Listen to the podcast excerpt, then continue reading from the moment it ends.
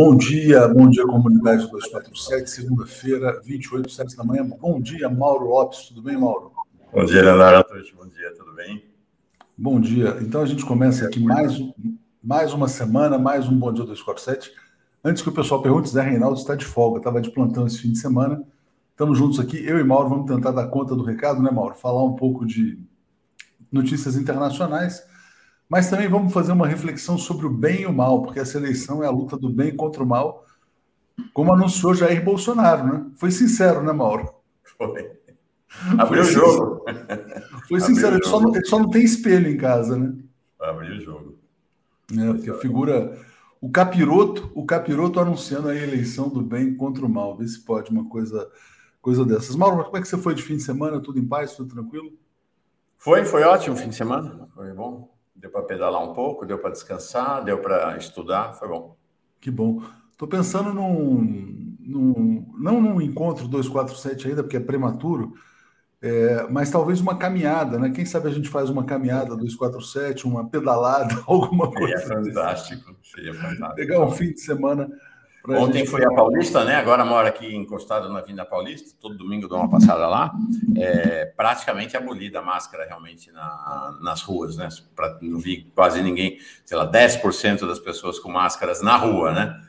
É, dentro dos ambientes a história é outra, mas na rua está praticamente abolido o uso da máscara mesmo. E como é que está a Paulista aos fins de semana? Porque pegou, ah, né? É importante destacar a iniciativa do Fernando Haddad, né? Enfim. Aquilo é uma maravilha, aquilo é um desenho de cidade, né? Que o Haddad trouxe para nós, né? Ele mudou a, a concepção de pensar a cidade. No começo o pessoal falava, ah, a Paulista é fechada. Não, a Paulista está aberta ao fim de semana. Né? A polícia, a Paulista fica aberta ao fim de semana. Você entra na Paulista, Léo, é um negócio, é um mar de gente andando, passeando, se divertindo, uma banda atrás da outra, mágicos. Isso é a cidade. Isso é a cidade que nós queremos. O Ademar está brincando aqui, é uma motociada, uma motociada 247. Moto não, moto não. Pedro Rodrigues, nada contra as motos, mas o Pedro Rodrigues está dizendo caminhada 247. Então, Vamos lá. Mauro, vamos começar pelos temas internacionais, antes da gente falar. Tem algumas coisas importantes acontecendo. É, bom, ontem o Zelensky fez um, um, vídeo direcionado aí a jornalistas russos e disse que pode estar pronto para negociar o status de neutralidade. Então, vou botar essa notícia na tela para a gente falar um pouco sobre isso. Tem uma negociação que vai acontecer em Istambul, na Turquia, provavelmente terça e quarta dessa semana. O Erdogan está cumprindo um papel importante nessa mediação. Você acha que a gente pode chegar a um fim desse conflito aí? Você vê sinais aí de concessões mútuas? Acho que os sinais ainda são contraditórios, Léo. Eu não apostaria no sucesso dessas negociações. Sempre bom lembrar, né? A guerra do Vietnã teve negociações durante quatro anos e a guerra continuou ao longo desse tempo. Então, uh, o cenário é um cenário ainda que não, tá, não há clareza há vetores que caminham para o cessar-fogo, para o estabelecimento da paz, e há vetores que jogam para a continuidade da guerra. Né? Uma questão importante em relação ao fim da guerra é qualquer que seja o acordo aceito pela Ucrânia, ele não resolve o, a enorme fenda, o enorme buraco, né? o enorme abismo que se abriu entre os ucranianos e os russos. É, esse vai ser um tema daqui para frente. Né? Não, a gente assiste isso ao longo das guerras, né? Os povos que são submetidos diante de uma é, de um processo de destruição como que a gente está assistindo lá, as, os ódios, os ressentimentos, as raivas prosseguem ao longo do tempo. Gerações, né? Muitas gerações ainda. Isso aí não vai se resolver facilmente. Não, é importante você colocar esse ponto, Mauro e já que você falou sobre isso também, vou botar aqui uma notícia também do prefeito de Mariupol, é, dizendo que toda a população tem que deixar a cidade para que se evite uma catástrofe humanitária. Ainda tem 160 mil civis na cidade.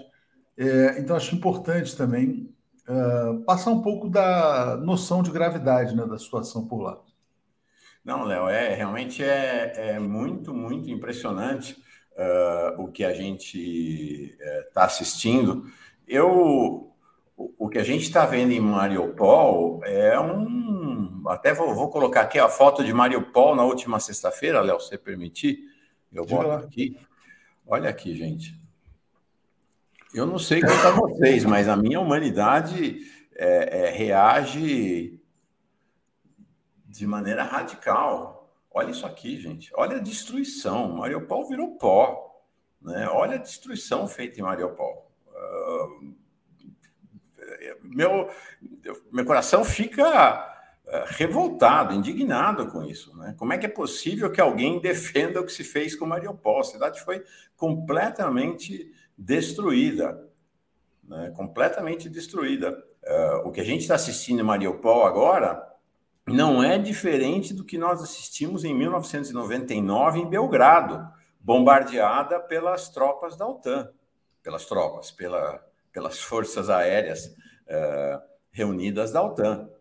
O nível de destruição Mariupol é um, é um, é um negócio realmente uh, muito, muito impactante. E eu não, eu não acho que seja possível a gente escolher um lado. Olha aqui, nós vamos defender é, aqui, ó. Do lado esquerdo é Mariupol, do lado direito é Belgrado. Nós vamos escolher um desses lados?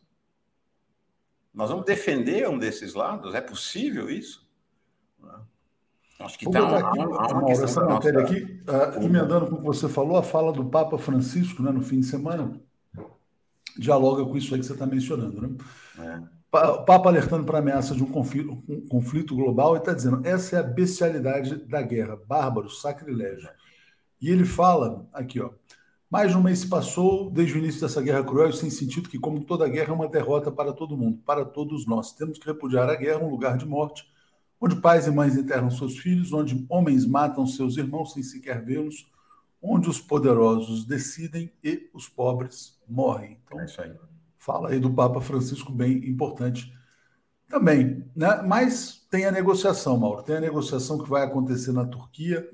É, quarta, o... né? Exatamente. Eu vou botar aqui a matéria do Erdogan. O Erdogan ligou para o Vladimir Putin, pediu um cessar-fogo é, e pediu também a melhoria das condições humanitárias na região lá, do, principalmente essa região de Mariupol, onde tem os corredores humanitários. Né? E vou botar aqui também essa notícia da próxima reunião que vai acontecer agora. Bom, se houvesse a disposição de zona neutra, né, colocada pelo Zelensky, eu acho que é possível que se chegue a um acordo. Mas o problema, eh, na minha opinião, Mauro, é que os sinais do Zelensky são muito erráticos. Uma hora vai em uma uhum. direção, uma hora vai em outra direção.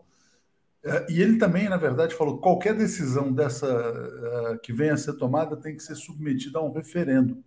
Né? Então é outro complicador também. Mas passo para você. É, os movimentos do Zelensky ele, ele, ele se move ao mesmo tempo em duas direções. Né? Ele faz acenos de paz, ou acenos de rendição uh, aos russos, e, ao mesmo tempo, ele pede armas para os americanos. Né? Então, ele opera, vamos dizer assim, nas duas canoas. A grande questão é que existia um cálculo do Zelensky de que, com o tempo, e para ele resistir à ofensiva russa, que prometia ser rápida e não está sendo, é, ele conseguiria mobilizar a opinião pública do Ocidente, ele conseguiria pressionar os congressos dos países e levaria os governos a fornecer armamentos para a Ucrânia em larga escala. Não aconteceu.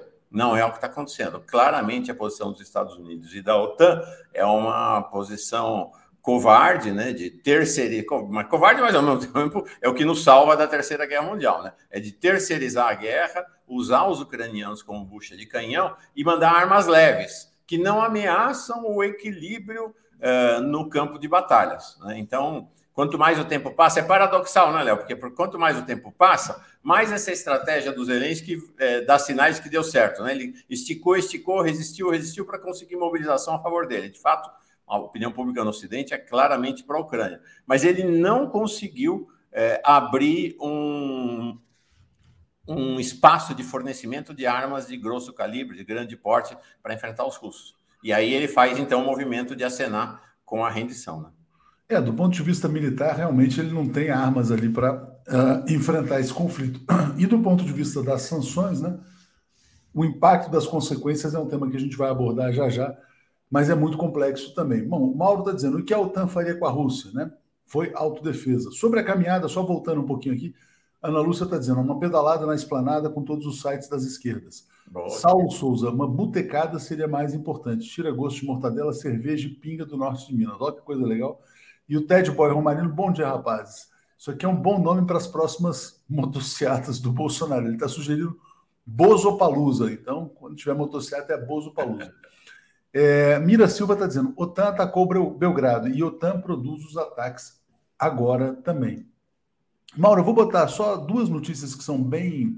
Uh, na verdade, o grande, a grande discussão da, do fim de semana sobre a guerra foi sobre a fala do Joe Biden. O Biden falou: não, o Putin tem que cair de qualquer maneira tal. E isso é uma coisa que fere muito aí o protocolo diplomático. Ele está propondo uma mudança de regime. Aí ontem ele voltou atrás, não, não foi bem assim e tal, tem toda essa discussão. É, então é importante destacar também é, essa polêmica em torno disso. E eu vou botar é aqui uma matéria... que o Macron foi para cima dele, né? Com aquela é, fala. Macron, inclusive, disse que vai dialogar com o Putin. Ele vai, vai dialogar, que essa história de derrubar o Putin ele não está nessa, não, de xingar o Putin ele não está nessa. Teve reação na Europa a essas falas uh, hiper hostis do Biden, né? É, os, os, americanos têm essa síndrome do cowboy, né? Então, o, e os europeus eles tendem a ser mais civilizados. Aí tem esse aqui, ó, o Charles Michel, que é o presidente do Conselho Europeu, disse: é preciso diálogo com Putin, gostemos ou não, né? E na verdade, assim, quer dizer, o diálogo ele extrapola o Zelensky. Ele tem que envolver o Putin, Biden, os europeus nessa nisso que eles chamam de uma nova arquitetura de segurança na Europa. Então, passo para você falar a respeito disso também, Mauro. Não, de fato, não há um processo do ponto de vista global de uma paz assentada exclusivamente entre russos e ucranianos. Né? O que aconteceu, o que está acontecendo na Europa hoje, não tem precedentes desde a Segunda Guerra Mundial. Desde a Segunda Guerra Mundial, não há um deslocamento humano como o que está acontecendo agora. São 10 milhões de pessoas deslocadas, 3 milhões de pessoas expulsas da Ucrânia, basicamente mulheres e crianças refugiadas. É, então, assim, é um, é um movimento que está mexendo com toda a Europa e, por reflexo, com todo o planeta. Então, não há uma paz a ser assentada exclusivamente entre russos e ucranianos. Né? Os Estados Unidos terão que participar, a Europa terá que participar, a China terá que participar. Se Lula fosse presidente do Brasil, o Brasil participaria e a América Latina. Então, há um novo arranjo eh, global para ser realizado. Com certeza. E aí, uh, olha só, Mauro, aí a gente já vai entrar num outro ponto. Antes, agradecendo aqui até o Maguelpa, está dizendo: 279 dias nos separam da vitória. Ótima semana a todos. Até uma todo dia ela arranca uma folhinha aqui, Mauro, para a gente contar os dias para a volta da democracia. Né?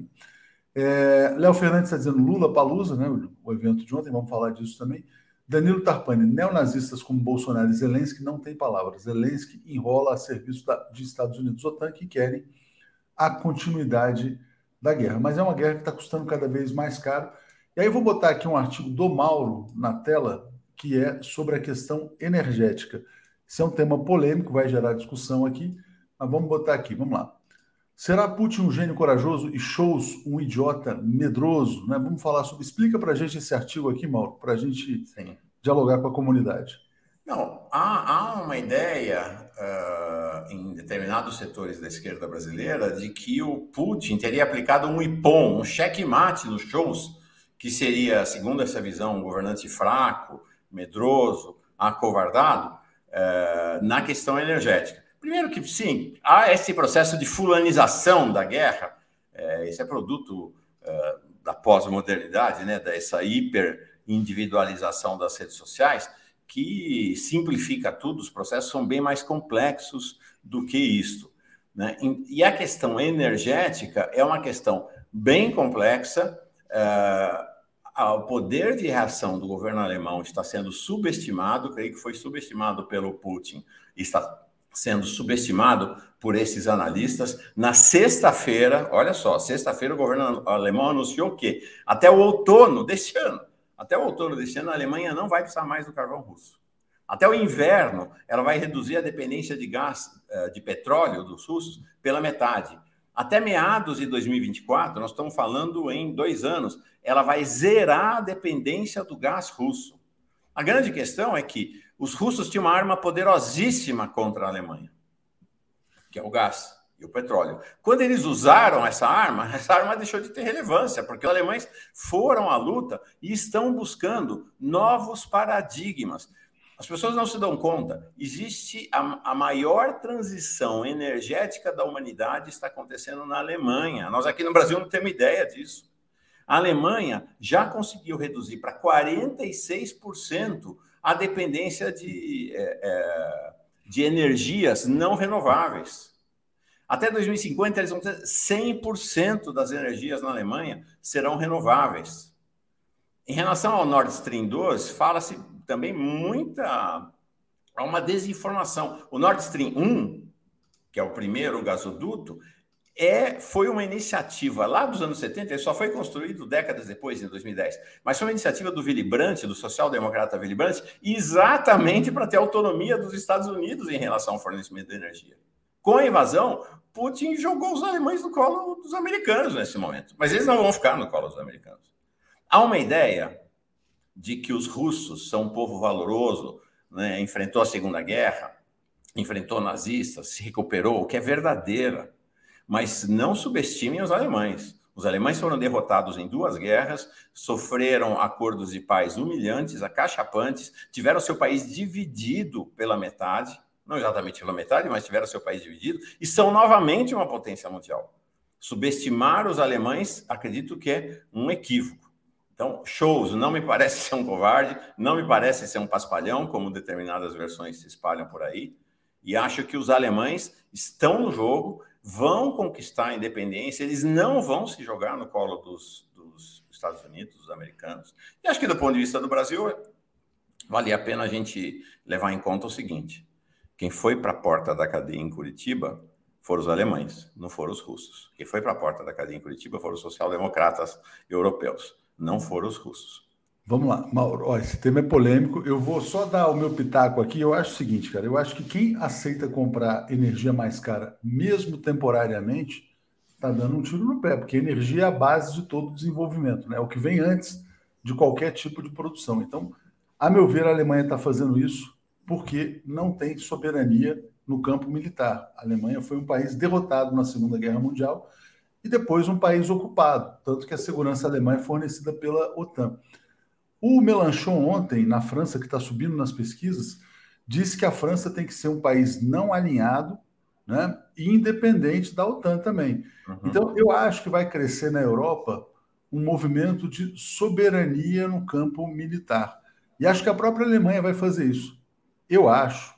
Posso estar dando, posso estar viajando completamente na maionese mas eu acho que os alemães vão dar um golpe nos americanos. Eu acho que eles vão fazer essa suspensão agora da compra da energia russa, vão investir mais no campo militar, vão esperar para ver o que, que acontece nos Estados Unidos e talvez se forme uma coalizão na Europa para todos fora da OTAN. Né? E aí depois cada um decide o que é melhor para si no campo. É, era um movimento que estava acontecendo antes da guerra, né? Você tinha um movimento de crescente autonomização é, da Europa em relação aos Estados Unidos é, os, os, franceses há anos já falavam: para que OTAN?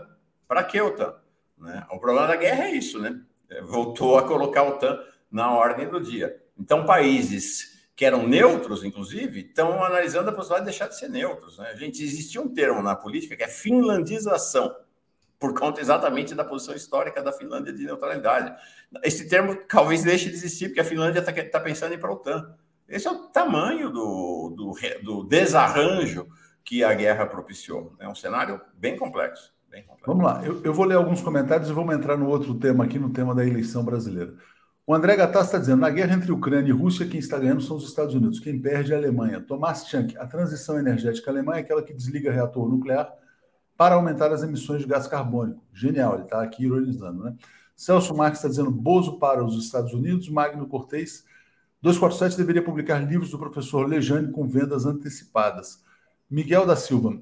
Gente, o diálogo com Putin na visão europeia passa pelo bolso. Algum francês vai querer pagar cinco vezes o gás?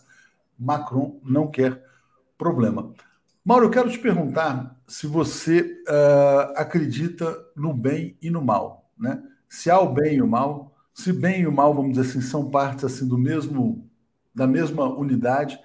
Por quê? Porque o Bolsonaro está dizendo que nós viveremos uma eleição entre o bem e o mal agora em 2022. E ele lançou a sua campanha presidencial exaltando um torturador. Então, o Bolsonaro ele fala em eleição do bem contra o mal e se associa claramente ao mal inequívoco, vamos dizer assim, né?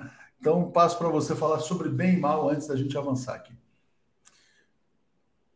Léo, todos nós, todas nós, todos nós somos constituídos é, de um amálgama de diferentes vetores. Né? Quem a, atravessa a vida com uma busca de pessoalização, de reflexão, de se ligar às correntes mais profundas da humanidade, atravessa a vida angustiado, angustiado. Isso não quer dizer que não possa ser alegre, feliz e tudo. Por quê? Porque nós sabemos o quão nós somos capazes de mal. Cada um de nós, cada um de nós mas também sabemos o quanto somos capazes de bem. A nossa vida é esse atrito entre as forças que a gente chama de bem e do mal que nos habitam.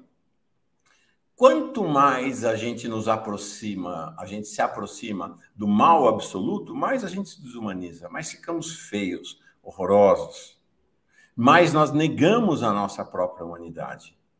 Quanto mais a gente se aproxima dessa do fluxo do bem, mais a gente se embeleza, mais a gente atrai, mais a gente dialoga. Quanto mais está se aproximando do mal, menos dialoga, mais afirma só as nossas ideias, mais rejeita quem pensa diferente da gente, mais a gente xinga. Esse, esse é o cenário.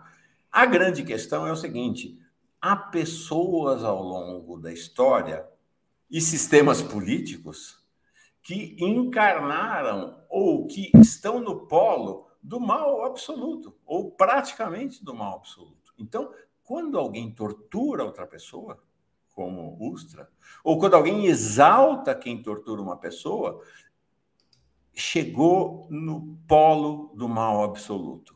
Perdeu completamente a sua humanidade. É capaz de tudo. Porque quem tortura ou quem apoia a tortura de uma pessoa, vamos imaginar o que é uma tortura. Amélia Teles já teve aqui na TV 247 mais de uma vez, sozinha, numa sala de tortura, no Doicode, aqui em São Paulo, cercada de homens, estuprada, nua, levando choques, com, com seus filhos sendo levados para dentro da sala de tortura para ver a mãe naquele estado. Isso é um mal absoluto. Essas pessoas perderam o rumo da sua humanidade. Então, o que Bolsonaro faz, e esse é o princípio né, da desinformação e da fake news, é pegar tudo isso e fazer o inverso, inverter. Né? É como se colocar sobre o espelho, é inverter como tudo e querer transformar o mal absoluto no bem. No bem. Né? E esse processo é um processo que tem como objetivo causar é, confusão, conturbação e abalar as estruturas da sociedade. Essa campanha eleitoral vai ser duríssima e terá enormes riscos para a democracia brasileira enormes riscos. Mas é interessante, né, Mauro? A gente está tratando de uma eleição presidencial em que você vai ter uma luta da verdade contra a mentira, né? da justiça contra a injustiça, da luz contra a escuridão, da democracia contra o fascismo, é, da cultura contra o obscurantismo. Então, é muito. Parece que é muito fácil identificar, mas isso quando a gente olha por uma perspectiva de pessoas que são conscientes, que são esclarecidas. E a gente não leva em consideração que tem muitas pessoas que vivem no mundo da escuridão, né, que são esses fiéis arrebatados pelas fake news, pelo gabinete do ódio, por tudo isso. É, como é que você vê essa, essa. Porque o Bolsonaro ele faz essa inversão porque ele sabe que ele manipula. Ele sabe que ele manipula uma parcela da sociedade que de fato vai acreditar que está na luta do bem contra o mal, que são capazes até de matar uhum. pelo representante máximo do mal uh, no Brasil. Eu já disse isso algumas vezes, não que isso tenha caráter religioso, não, mas o que aconteceu no Brasil foi tem uma tem uma tem uma coisa meio bíblica, meio épica, né? É como se o Brasil colocasse na cadeia o seu melhor representante para colocar no poder o pior. É difícil achar assim, quer dizer, um brasileiro pior do que Jair Bolsonaro, uma figura que represente com mais a perfeição tudo de pior que um ser humano pode ter. Né? Então, o cara ficou e tem 20% de aprovação. Então, passo para você falar a respeito disso também. É interessante isso que você traz, Léo, porque assim, a lógica do mal opera sob uma plataforma de medo. A lógica do mal, é, o que, que é, é, interessante isso. Uh, anos atrás, eu passei na casa de uma senhora e ela dizia: Não, eu não saio na rua porque olha como está a situação do mundo. E ela estava assistindo o Datena. E ela aprisionada na casa dela, assistindo o Datena, ela imaginava que aquilo que o Datena transmitia era a realidade na sua integralidade. E aí a casa dela era cercada de grades, ela nem abria a janela da casa dela de tão medo que ela tinha. Eu falava, minha senhora, vai passear, vai andar na rua. Não é isso. O mundo, o mundo não é isso. O mundo tem isso, mas o mundo não é isto. O mundo é muito mais do que isso. O mundo é cruel, é cruel, mas ele é maravilhoso também. Então, essa é uma questão importante. O Bolsonaro, essa plataforma do mal, opera na lógica do medo. Ele precisa manter as pessoas amedrontadas para conseguir a adesão à lógica do mal travestido de bem. Fundamental. Uma operação não é uma operação. É é, banal, é uma operação complexa que acontece socialmente. Mauro, eu, quero, eu vou ler alguns superchats e vou te fazer uma pergunta aqui. Antes, o Ricardo Souza está dizendo: meninos, o discurso anticorrupção está de volta com tudo, o alvo tem sido Bolsonaro. Não será uma atacada da terceira via para surgir com o Eduardo Leite? É, Ricardo, eu sinceramente acho essa terceira via é, inviável, impossível aqui no Brasil. Eduardo Leite, muito menos também, não tem a menor, menor carisma. Danilo Tarpani, Ucrânia não respeitou sequer o acordo de Minsk. Luz Pessoa dizendo que o gabinete do ódio invadiu a live, pois é. Mas a gente está aqui bloqueando também. Porque engraçado, né? pelo menos eles têm que ficar inscritos durante algum tempo. Vênus está dizendo quem ganha nessa guerra é o Príncipe Charles, maior vendedor de armas do planeta. E Antônio Carlos Passos dizendo: Brasil 247 começou a semana negando a visão estratégica da maioria dos analistas internacionais do próprio canal. Não, a gente não está negando nada, a gente está trazendo visões múltiplas, diversas aqui. Aqui é um veículo democrático, Antônio. Então, assim, a gente não está fazendo nenhuma negação. É um comentário sobre energia, eu fiz as minhas ponderações e o público faz as dele. O que eu quero te perguntar, Mauro, é se você acredita no yin e no yang, se o bem e o mal fazem parte da mesma, uh, vamos dizer assim, da mesma unidade, como Sim. dizem, é o princípio fundamental da filosofia chinesa, né? Então é você tem oscilações entre períodos de luz e períodos de escuridão. É, não só da, da, da filosofia chinesa, se a gente vai olhar aqui é, o candomblé, né? Para o candomblé, claramente, essa, é, esse amálgama, essa, esse, esse, essa disputa, diálogo, convivência entre o bem e o mal está presente. E está presente.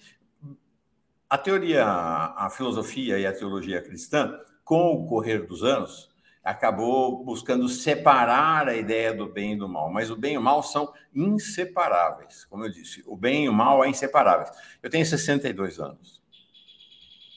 Eu sei bem o mal que eu fiz na vida. Né? Então, eu, eu não bato no meu peito para dizer que eu sou bonzinho, que eu sou ótimo, que eu sou maravilhoso. Quem chegou nessa idade e tem autocrítica e tem um olhar aberto, faz terapia, sabe bem o mal que fez ao longo da vida. Mas o que eu acho mais interessante dessa discussão de yin yang, Mauro, é, desculpa ter te cortado, é o seguinte: não, não. é que às vezes o mal é necessário para fazer aflorar o bem. Sem o mal, o bem, o bem não aflora. Às vezes o bem fica meio acomodado ele fica meio adormecido, né? É preciso que as é. pessoas tenham essa exposição de estupidez, de burrice, de ignorância, de violência, né? Para que elas acordem. Para despertar o bem. Ó, o Lula Palusa. Vocês querem uma evidência melhor do que o Lula Palusa? O pessoal lá estava lá falando mal do Bolsonaro, estava mandando o Bolsonaro uh, passear, fora Bolsonaro, Lula, num nível, vamos dizer assim, numa escala de 0 a 100, numa escala 20. Aí vem o mal e diz o seguinte: vocês estão proibidos de falar o que vocês pensam, vocês estão proibidos de falar mal do Bolsonaro. Aquilo que estava numa escala de 20 foi uma escala de 80. Passou a ser um, passou a ser o um tema. O Lola Palusa de, de 2022 no Brasil passará a história como Lola Palusa do Bolsonaro vai tomar. É isso. Muita gente pediu a Anitta, né? O pessoal disse. É. Fica aí, Mauro. Vamos chamar o Paulo e o Alex aqui. Peraí, fica aí. Fica aí. Alex Sonic e Paulo Moreira Leite. Bom dia, tudo bem? Bom dia. Opa, opa. Bom, bom dia. dia, bom dia, Léo, bom dia, Mauro, bom dia a todo mundo. Bom dia, Estamos Paulo. na folga do Zé Reinaldo aqui. Como a gente está fazendo uma reflexão filosófica sobre o bem e o mal, né? Que agora são as eleições do bem contra o mal. É. Vou pedir para o Mauro continuar com a gente aqui. É, Paulo Moreira Leite, como é que você fez, viu essa, essa colocação do Bolsonaro de que estamos diante da guerra do bem contra o mal? E a Gleice falou: você tem razão, Bolsonaro, é a luta do bem contra o mal mesmo. Disse aqui. Olha, é evidente que o Bolsonaro está tentando dar um sentido espiritual, em certo sentido até com alguma religiosidade. Ele fez um discurso com várias referências desse tipo, né? porque realmente ele está numa posição defensiva, tá? A, a, a vida, a sobre seus deveres como presidente, que são uh, prover uh, um futuro para as gerações, garantir uma boa situação econômica do país, defender a Constituição, ele não está fazendo nada. Então, ele realmente procura encobrir, ele procura dizer a luta do bem contra o mal, que é, vamos dizer assim, que é mistificar um debate que é um debate material. As pessoas estão pobres. As pessoas estão perdendo, a liberdade está sob ameaça. O Bolsonaro ele é uma ameaça permanente às liberdades que nós conquistamos, que estão asseguradas na Constituição de 88. Ele quer esconder isso, então ele fica tentando, e foi isso esse comício, esse, essa discurseira que ele fez ontem, né, com o apoio dos amigos, uh, enfim, eh, dos aliados ali, justamente dar um, um debate, trazer para um debate espiritual. Por quê? Porque no debate da vida real, ele está perdendo todas a corrupção, que ele tentou fingir que era uma bandeira, bandeira uh, importante na sua vida, era uma preocupação, né? e ninguém vai deixar de associar a corrupção ao mal, o que, que ele tem? Ele tem um ministro que ele protege, ele tem um pastor que vai lá e, e, e, e acerta uh, uh, receber dinheiro para construir igrejas, ou seja, é o mal no sentido absoluto, não tem nenhuma, isso não tem nada, isso, é realmente, é o contra a democracia, para mim, é o sinônimo do mal. O que é contra a vontade da maioria é o mal o golpe é o mal. Ou seja, então o, o, o Bolsonaro ele está tentando dar um caráter religioso, não tem, tem caráter político. Ele está querendo fugir de um debate que ele sabe que não, que para ele é, perdedor. Ele tem assim, ele tem a maior rejeição da história. Uh, uh, uh, assim, nem assim, só o Sarney teve uma rejeição tão grande nessa altura do seu governo, quer dizer, tanto transcorridos três anos de mandato. Sarney, gente, nenhum outro, nenhum outro. E, portanto, assim, imagina se alguém se reelege com isso, é muito difícil. Então, ele está enfrentando uma luta difícil. E ele fica mistificando. Ele fica aí falando, olha, ah, bem e mal, daqui a pouco é Deus e o diabo. Ele vai vir com tudo isso que, vamos dizer assim, são coisas do mundo espiritual, cada um tem o seu, cada um tem as suas categorias, cada um tem suas convicções, Agora, jogar isso para uma, uma eleição desse tipo, evidentemente, é oportunismo mais descarado. Alex, Paulo acrescentou um, um, elemento importante, né, que é essa tentativa de, na verdade, ocultar os elementos materiais da eleição. Inclusive, tem notícias importantes, né? 75% dos brasileiros culpam o Bolsonaro pela alta da inflação, nossa manchete agora, e tratar como uma questão espiritual. Mas como é que você viu essa, essa estratégia do Bolsonaro agora de apostar em Deus contra o demônio. Não, isso aí não é, não é novidade, né? Ele, ele sempre agiu nesse plano religioso, e isso aí, claro, para nós soa como ele levantar a bola, porque ele é o mal. Mas para o público dele, que é, é, é, uma seita, né? Isso aí engaja o público dele, né? O mal e tal, e, e etc. Para nós, não. Para nós, né? para nós e a, e a, população brasileira, né? O mal é, é, quem não compra vacina, o mal é, é, fazer tudo isso que ele faz, né? É, isso, isso é evidente. Agora, engaja, engaja o público dele, né? Porque ele ainda tem uma, né? tem estranhamente, lamentavelmente, um, é, admiradores né? É, o, que é, o que é muito grave, né? O que é muito grave. É, a gente sempre é, atribui só a ele. Eu estava lendo nesse fim de semana um, um artigo a respeito da desnazificação da Alemanha, que a gente acha que foi só o, o Tribunal de Nuremberg, mas não, houve uma desnazificação comandada pelo psicólogo Carl Jung, Então, tem ali depoimentos dele. É, então, a, a, primeira coisa é o seguinte: a primeira coisa é que a culpa não foi só do Hitler. A culpa é, é dos cidadãos também. Tem então, toda a razão. Então, eles, para tirarem o nazismo dos alemães, sabe o que eles fizeram? O, o plano do Jung, eles levaram os alemães para ver os mortos judeus nos campos de concentração. Isso foi logo em seguida. Obrigaram a ver os cadáveres, obrigaram a enterrar os mortos para eles sentirem o que foi feito. Você entendeu? É, então, não é só o Bolsonaro. Eu acho que é importante a gente ler a história para saber que não, ah, bom, é o Bolsonaro e tal, quem votou nele não sabia de nada. Não. A, a, primeira medida da desnazificação foi, é, foi feito um questionário detalhado que os, que os alemães tinham que responder né, a respeito da sua participação. Né? Ah, é, eu, eu, eu, só, é, é, eu só gostava daquele cara, mas achava que ele era um idiota. Ah, e, e tudo isso implicou em punições, inclusive, sabe, dos Não, colaboracionistas é... e tal. Então, né, esse, esse ponto é muito importante um também, Alex. complexo, né? Muitas pessoas dizem que o Brasil vai ter que passar por um processo de desnazificação também depois do Bolsonaro. A Márcia Tiburi fala sobre isso. E na Alemanha tem um, um, fator importantíssimo, né? O Gessé Souza já falou que chamou muito a atenção quando ele morou na Alemanha. Há um compromisso dos meios de comunicação em não abraçar discurso fascista e discurso de ódio. Isso é vetado. Né? Uh, Mauro, vou ler os comentários, vou te passar. Antes aqui, ó, a Cláudia Rodrigues. Gibran dizia: o mal é o bem adulterado por sua fome e sede. Danilo Tarpani, falando em bem contra mal, chega de sonhos reais de vitória no primeiro turno. A eleição vai ser uma guerra mais difícil da história do Brasil. Jorge Lacerda, o festival foi do Lula livre. Edivar, o mal nada mais é do que a ignorância do bem. Pedro Rodrigues, Mauro, relaxa, você é veterano de guerra. O importante é nos orientar com sua experiência. Marcelo Lima, Léo, pior que Bolsonaro, só quem votou nele. Pedro Cândido, canção Convocação Antifascismo de Max Gonzaga é linda, né? Jair Lima dizendo, na festa do Peão de Barretos, Bolsonaro fez comícios em 18 e 19, cadê o TSE? Ou será que existem boas e más ações isso define a pessoa? Né? O TSE é uma vergonha, né? A gente tem que falar sobre esse caso. Do Lula Palusa também.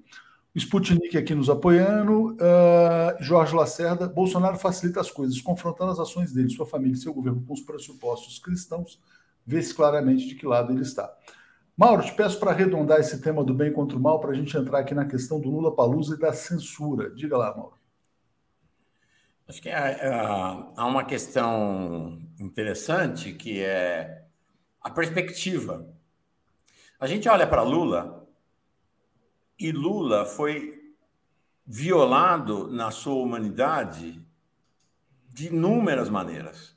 Né? Ele foi caluniado, ele foi preso, ele viu a mulher dele morrer por conta desse processo, ele assistiu à morte do neto dele, ele assistiu à morte do irmão dele, ele perdeu tudo, tomaram tudo dele na Operação Lava Jato.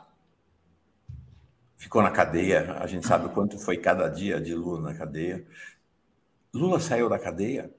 E o discurso dele não é o discurso do ódio, não é o discurso é, de construir uma lógica de medo, construir uma lógica de agressão. Ao contrário, ele fala disso toda vez, ó. Virei a página. Tem justiça a ser feita, mas eu virei a página, estou olhando para frente, estou olhando para o futuro do país. O mal reafirma o passado todo o tempo. O mal não olha para o futuro, porque, como ele se assenta sobre o medo, o futuro é sempre algo terrível, aterrorizante. Para Lula, o futuro é a esperança. Então, são duas lógicas operando no interior da sociedade. Eu creio que essa multidão, milhões de pessoas que se deixaram conduzir pelo Bolsonaro, poderão, em alguma medida, ser impactadas por um, pelo terceiro governo Lula e pela mudança nas condições do país. Mas é um trabalho, é, como disse o Alex, de longo prazo. Né? É um trabalho de longo prazo, porque ainda mais na pós-modernidade, não importa a realidade, importa o que eu penso. Então as pessoas estão ficando também infensas a, né? Você olha uma foto é, de uma pessoa sendo torturada e diz: não, isso é mentira.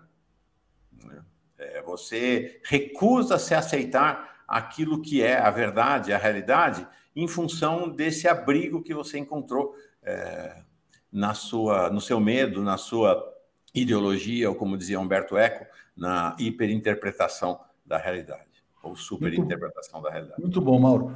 Paulo, eu vou botar só duas notícias aqui antes de passar, que são importantes, né? Então tá aqui, ó. Datafolha: 75% dos brasileiros culpam Bolsonaro pela disparada da inflação. Tem também outro, outro recorte da pesquisa Datafolha mostrando que nesse ano dobrou o número de pessoas que esperam uma deterioração das condições econômicas. Outra notícia importante: o presidente do Banco Central, Roberto Campos Neto, concedeu uma entrevista a Bandeirantes, reconheceu o fracasso do neoliberalismo no Brasil. A fala dele é muito interessante. Ele fala: quando enumeravam as razões para o baixo crescimento, lá em 2014, antes do golpe de Estado, né, vinha que precisávamos de reforma da Previdência tributária, trabalhista, uma lei de eficiência econômica, outra para o mercado de gás, precisávamos de infraestrutura. Se fizeram uma lista de 20 itens do que precisávamos e ver o que foi feito, temos que boa parte da lista foi endereçada. A projeção tinha que melhorar, subir, mas caiu, né? Poxa vida, né? Economista formado, deve ter doutorado, mestrado em Universidade Americana e até hoje não aprendeu que o neoliberalismo produz pobreza, né? Enfim. Mas esse é o Roberto Campos Neto. Queria passar para você, Paulo, para falar sobre censura, né? Expressão do mal também contra os artistas daqui. Então, vou passar aqui essa notícia. TSE atende pedido do partido de Bolsonaro sobre Pablo Vitar e proíbe manifestações políticas no Lula Palusa, também conhecido como Lula Palusa. Diga, Paulo. Olha, essa proibição ela é absolutamente chocante até porque, uh, uma semana antes, o mesmo juiz, que chama Raul Araújo, que, por sinal, foi colocado no uh, Superior Tribunal de Justiça, de onde ele saiu para ocupar uma vaga no TSE, uma vaga temporária, foi nomeado pelo presidente Luiz Inácio Lula da Silva para esse posto. Ou seja, o grande salto que ele deu foi uh, no governo Lula. Pois bem, há uma semana, Uh, o Partido dos Trabalhadores entrou com uma ação para proibir cartazes de propaganda, outdoors de propaganda do Jair Bolsonaro, alegando exatamente a mesma questão de que é fora de época eleitoral. O Raul Araújo negou-se a, a, a, seguir essa determinação. Agora, nós tivemos uma, uh, uma manifestação que não, não é manifestação de propaganda, não é manifestação uh, profissional, né? ninguém vai dizer que o, uh, a Pablo Vittar estava recebendo para fazer isso, estava ali se engajando numa publicidade, né? ela estava se manifestando como aquela como grande parte daquela população que foi que estava na Lula Palusa é, uma manifestação contra o obscurantismo do Bolsonaro, contra o próprio Bolsonaro, contra iniciativas fascistas que esse governo tem e tudo mais. Bem, ah, foi uma manifestação claramente espontânea, não programada, não preparada em nada. Agora, você se fazer essa censura, é você tentar o quê? É você tentar intimidar, é você tentar tolher a liberdade. E, em primeiro lugar, a liberdade, nós não cansamos de repetir aqui, é um direito constitucional no artigo 5 e a Constituição brasileira diz que o, a, o, o país não admite censura. Isso está na Constituição. Ou seja, não é assim uma, uma decisão ali no, no, em, em, qualquer, em, em, qualquer, em qualquer momento. Pois é, então isso aí não podia, não, não podia ter sido feito. Em segundo lugar, quando a gente vê essa, essa, a, a, a, vários, vários ministros, Marco Aurélio Mello e outros, inclusive ministros do Supremo, de tribunais superiores, discordam silenciosamente dessa decisão. Por quê? Porque realmente, vamos dizer assim, é um ato normal, é você andar na rua com uma estrela do PT, se você quiser uma foice e um martelo, eu vou dar os exemplos daqueles que eu aprecio, outras estrelas, outros manifestos desse tipo. E, e o que? Você, você, você vai dizer que está vendo propaganda? Não. Propaganda é propaganda, é profissional. Ali nós temos, na verdade, um, é uma, um ato espontâneo, um gesto espontâneo, e, evidentemente, é, um, é uma decisão que visa o quê?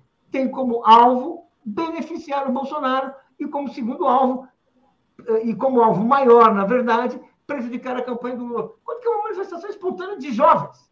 Jovens que têm uma história de resistência a esse governo, a liberdade sexual no Brasil, é, é, os direitos uh, sexuais no Brasil estão constantemente ameaçados pelo Bolsonaro, então é natural que tudo isso ocorra num evento desse tipo.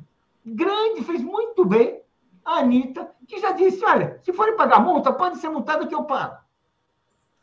Quem? Porque eles estão ameaçando, a grande pena nesse caso é multa. Ou seja, é uma vergonha, assim, é, é inaceitável isso. É curioso que isso venha de, uma, de um justiça tribunal superior e tem mais um dado. Tem mais um dado aqui que assim está, está nos jornais de hoje.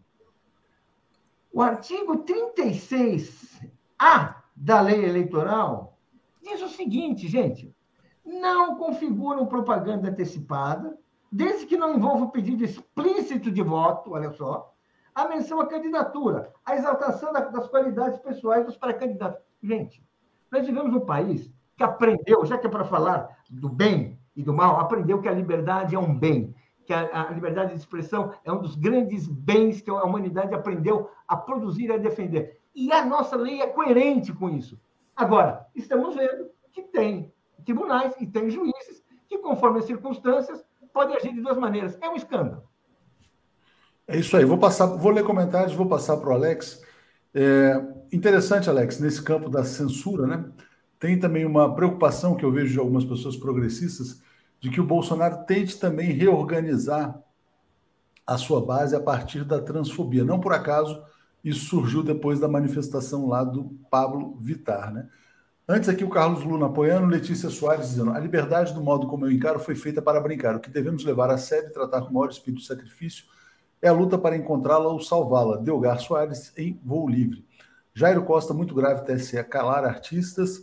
A Deisiane Hauck, ela é bolsonarista. Ontem ela levou aqui uma, uma enquadrada, mas ela está dizendo assim: como disse a Militonta, vocês for, formaram aliança até com o diabo. Dito e feito. É de fato. Houve uma aliança do PT com um vampiro dos infernos chamado Michel Temer. Michel Temer traiu, né? e trouxe aí um inferno para os brasileiros. Então tem que se fazer autocrítica sobre essa aliança com Michel Temer mesmo. Ricardo Souza, Bush filho usou o mesmo discurso do bem contra o mal antes de bombardear o Iraque. A mensagem é que o mal deve ser destruído. Nilson Abreu dizendo: a escuridão é a ausência de luz, um fósforo aceso acaba com a escuridão. É, e Nilson Abreu está dizendo: ah, tá, tá já tinha lido, né? O mal é a ausência do bem, dizia Chico Xavier. A Lia disse que teve dificuldade para encontrar o bom dia. Mira, excelente análise sobre a desnazificação do Alex. Uh, Carlos André, é religião, religião instrumentalizada pela extrema-direita. O Paz e Bem tem combatido isso, mas precisamos faz, fazer mais, falar com o povo de Deus. Já li todos aqui. Alex, essa censura, né? E também o Bolsonaro talvez tentando partir para uma defesa da família brasileira contra os artistas pervertidos, tal, coisas desse tipo. Passo para você, Alex. Não, primeiro que não adiantou nada, porque no dia seguinte, que foi ontem, que foi o último dia do festival, o fora Bolsonaro foi maior ainda, todo mundo protestou. Então, a censura não funcionou. E o Lula Palusa já acabou, acabou ontem. Né? Então, esse negócio de multar 50 mil por dia não vai ter, porque já acabou o Lula Palusa. Ontem, vocês devem ter visto as capas dos jornais, ontem teve um imenso fora Bolsonaro no palco. Todo mundo, quer dizer, é, é, é, essa tentativa, essa decisão é, inconstitucional desse menino tem que deixar muito bem claro que às vezes as manchetes enganam as pessoas. Sabe quando você fala TSE, parece que o, o plenário aprovou. Não, isso foi uma decisão liminar de um ministro bolsonarista, né, que já demonstrou o, o seu viés político né, ao é, permitir que outdoors do, do Bolsonaro né, estejam ali, né, espalhados, né, campanha antecipada. Então, isso foi decisão de um ministro do, do TSE, não foi do TSE. Às vezes a gente mesmo, né? Claro, porque o, é, o que acontece no, na nossa profissão? Nós temos que resumir as coisas. E às vezes, ao resumir, a gente não, não traz informação correta. As pessoas acham que é o TSE, olha, é o TSE, é o TSE, o STF. Não, isso foi decisão de um ministro bolsonarista. É, é, teve recurso e tal. Agora, primeira coisa, não funcionou, funcionou para o Lula, porque o festival agora, assim como o Oscar ontem vai ser conhecido como o Oscar do, do, do soco, que o Will Smith deu no Chris Rock, ninguém mais sabe quem ganhou o festival, mas que foi o festival, que foi o, o Oscar do soco. Assim, o Lula Palusa, ninguém sabe quem cantou. Sabe-se que foi o Lula Palusa e sabe-se que teve fora Bolsonaro. É, é, é, isso que proporcionou essa, essa decisão é, inconstitucional é, desse, desse ministro do SE. Então, foi, foi um tiro no pé, né? não ajudou em nada. Bolsonaro mostrou a face truculenta do Bolsonaro, porque, é claro, que isso foi instrumentalizado pelo Bolsonaro, mostrou a face truculenta dele, mostrou como será, como seria o governo dele se ele fosse reeleito, né? E isso no meio de jovens, né? Quer dizer, é um, é um público que o, que o Lula ganhou sem querer, sem fazer força nenhuma. Mauro, você vai falar sobre isso, mas eu vou trazer um tema novo para você também. Mas diga lá, Mauro. Não, eu, eu queria alertar para a ponderação do professor Silvio Almeida ontem. Porque o que, que, nós esperávamos, gente? Depois do desastre, o TSE, vamos lembrar que o TSE conciliou com a eleição do Bolsonaro na última eleição. Né? Lula não foi candidato e tolheram a campanha de Haddad de todas as maneiras. O que, que se esperava agora do TSE? Num processo até de pensar a recuperação democrática eh, do judiciário brasileiro. É um TSE que impeça a repetição dos eventos de 2018. Essa é a expectativa de todo mundo, todos nós. Está todo mundo esperando o seguinte: o TSE vai conter as fake news, o TSE não vai, não vai permitir o bolsonarismo repetir o que fez tudo à margem da lei é, na eleição passada. Essa era a expectativa. Há um aspecto grave nessa decisão do fim de semana, é que ela vai na contramão disso. Ela traz uma sinalização para a sociedade de que não, o TSE continuará conciliando com Bolsonaro. Como foi pontuado agora pelo Alex, não foi o TSE, foi um ministro, um ministro que estava de plantão. E os advogados do Bolsonaro sabiam quem era o ministro de plantão, que é um ministro bolsonarista. Mas vejam que tem um, tem um elemento aí de causar confusão institucional no processo eleitoral que interessa ao Bolsonaro. Nesse momento, interessa ao Bolsonaro torpedear a credibilidade do TSE né? porque ele está apostando na confusão, né? ele está apostando em, alguma, em algo à margem da lei para o processo eleitoral. Então, acho que tem esse aspecto também da luta política institucional na sociedade que é grave, que aponta para um, um cenário de grande tensionamento. Né? Não, muito bem colocado, Mauro. Eu vou, eu vou atualizar os comentários, aproveitar que a gente está com um público muito bom aqui, quase 11 mil pessoas ao vivo fazer o apelo para que todos sejam membros, né? Do lado do botão inscreva-se tem o seja membro, sejam assinantes brasil247.com.br apoio ou apoiem no Pix, que é pix@brasil247, pode ser assinante por Pix também, tá aí passando aí embaixo bit.ly barra pix247. Muitos comentários aqui e eu vou trazer a notícia sobre a grande frente que o Lula está construindo para enfrentar o mal, né? A frente ampla. Lúcio Petróleo está nos apoiando, Marcelo Lopes está dizendo abaixo a ditadura, fora Bolsonaro, Pri te amo, está mandando aqui um beijo para Pri. Nilo Alves, decisão do TSE evada de ignorância e estupidez. Impossível se impor controle a pessoas, a uma sociedade, a uma comunidade, a multidões, são entes complexos e incontroláveis. É um juiz sem noção. Maria está dizendo, e Glória Groove ainda tinha o número 13 bordado no colão. O tiro saiu pela culatra, bem feito. Bom, já que a gente falou sobre Lula, Palusa, né? É, eu vou postar aqui uma coisa que representa o desespero do Ciro Gomes, que é isso aqui. Ó. O Ciro Gomes fez esse cartaz que ele chama assim de Lula Palusa, os novos tucanos. Ele queria fazer graça, então ele chamou o Freixo, a Gleisi, o Boulos, a Manuela, é, João Willis, todas as figuras com quem ele quis se aliar no passado, inclusive o Alckmin, ele tentou aliança com o próprio Alckmin, é, e, e chamou de novos tucanos. Ciro Gomes foi para o isolamento total. A sua candidatura é absolutamente inviável. Ciro Gomes, tudo indica que o Ciro Gomes, inclusive, está por trás do ataque ao 247 na Wikipédia, por, por meio de um, de um militante da sua campanha. E ele está indo para essa situação. Ontem estava brigando com bolos nas redes sociais, dizendo que ele era o inventor do React. Estava brigando também com. Bom, briga com todo mundo. E aí eu disse ontem no Bom Dia, Paulo, que é o seguinte: o Ciro Gomes é um caso perdido, mas é preciso dialogar com os eleitores do Ciro. No seguinte sentido, olha, se você está votando ah, no Ciro Gomes, você está jogando seu voto na lata de lixo. E esse voto pode ser decisivo para garantir a vitória no primeiro turno na luta da democracia contra o fascismo. Né? O Ciro não virá para o lado da democracia, mas o eleitor do Ciro pode vir. Passo para você, Paulo, como é que você está vendo esse isolamento do Ciro, esses ataques a todo mundo que se aproximou do Lula, que ele tentou, na verdade, conseguir, não conseguiu. E agora, uh, essa importância realmente de tentar trazê-lo, tra não trazer o Ciro, mas trazer o eleitor do Ciro para o campo democrático. Diga, Paulo. Primeiro, é muito importante todas as iniciativas para trazer o eleitor do Ciro para o campo democrático, que hoje quem está nesse campo, quem é o líder desse campo, é o Luiz Inácio Lula da Silva, acho que ninguém tem dúvidas. Tem as suas pesquisas que estão colocando, suas alianças que ele está fazendo. E, e, e a gente precisa discutir com, com, os, com, os, eleitores do Ciro, porque tem uma questão aí. Uh, a história uh, não é feita. Ninguém é dono da história, ninguém pode escolher seu lugar na história porque quer, porque gostou, porque foi isso que o papai falou para você fazer quando você era criança, foi assim que você aprendeu quando você estava na faculdade, lendo livros, ficou inspirado. Não. A história depende de condições objetivas, de condições dadas, que às vezes o seu lugar na história não é aquele que você gostaria nem será. E se você ficar insistindo, dando murro em ponta de faca, você pode se tornar um obstáculo para ideias progressistas, você pode ser apenas um aliado reacionário e fazer um jogo sujo, tipo, vou dizer assim, lá no início, talvez, quando você começou a sua vida, nem era isso que você queria fazer, mas é isso que o Ciro está fazendo. E por que ele está fazendo isso? o seu destino está sendo, sendo colocado para o lado, para fora da história para ser um personagem irrelevante. As pessoas que eu. Cada vez mais cresce o número de pessoas assim, que têm vergonha de terem apoiado o Ciro Gomes no passado, que hoje assim procuram uma alternativa.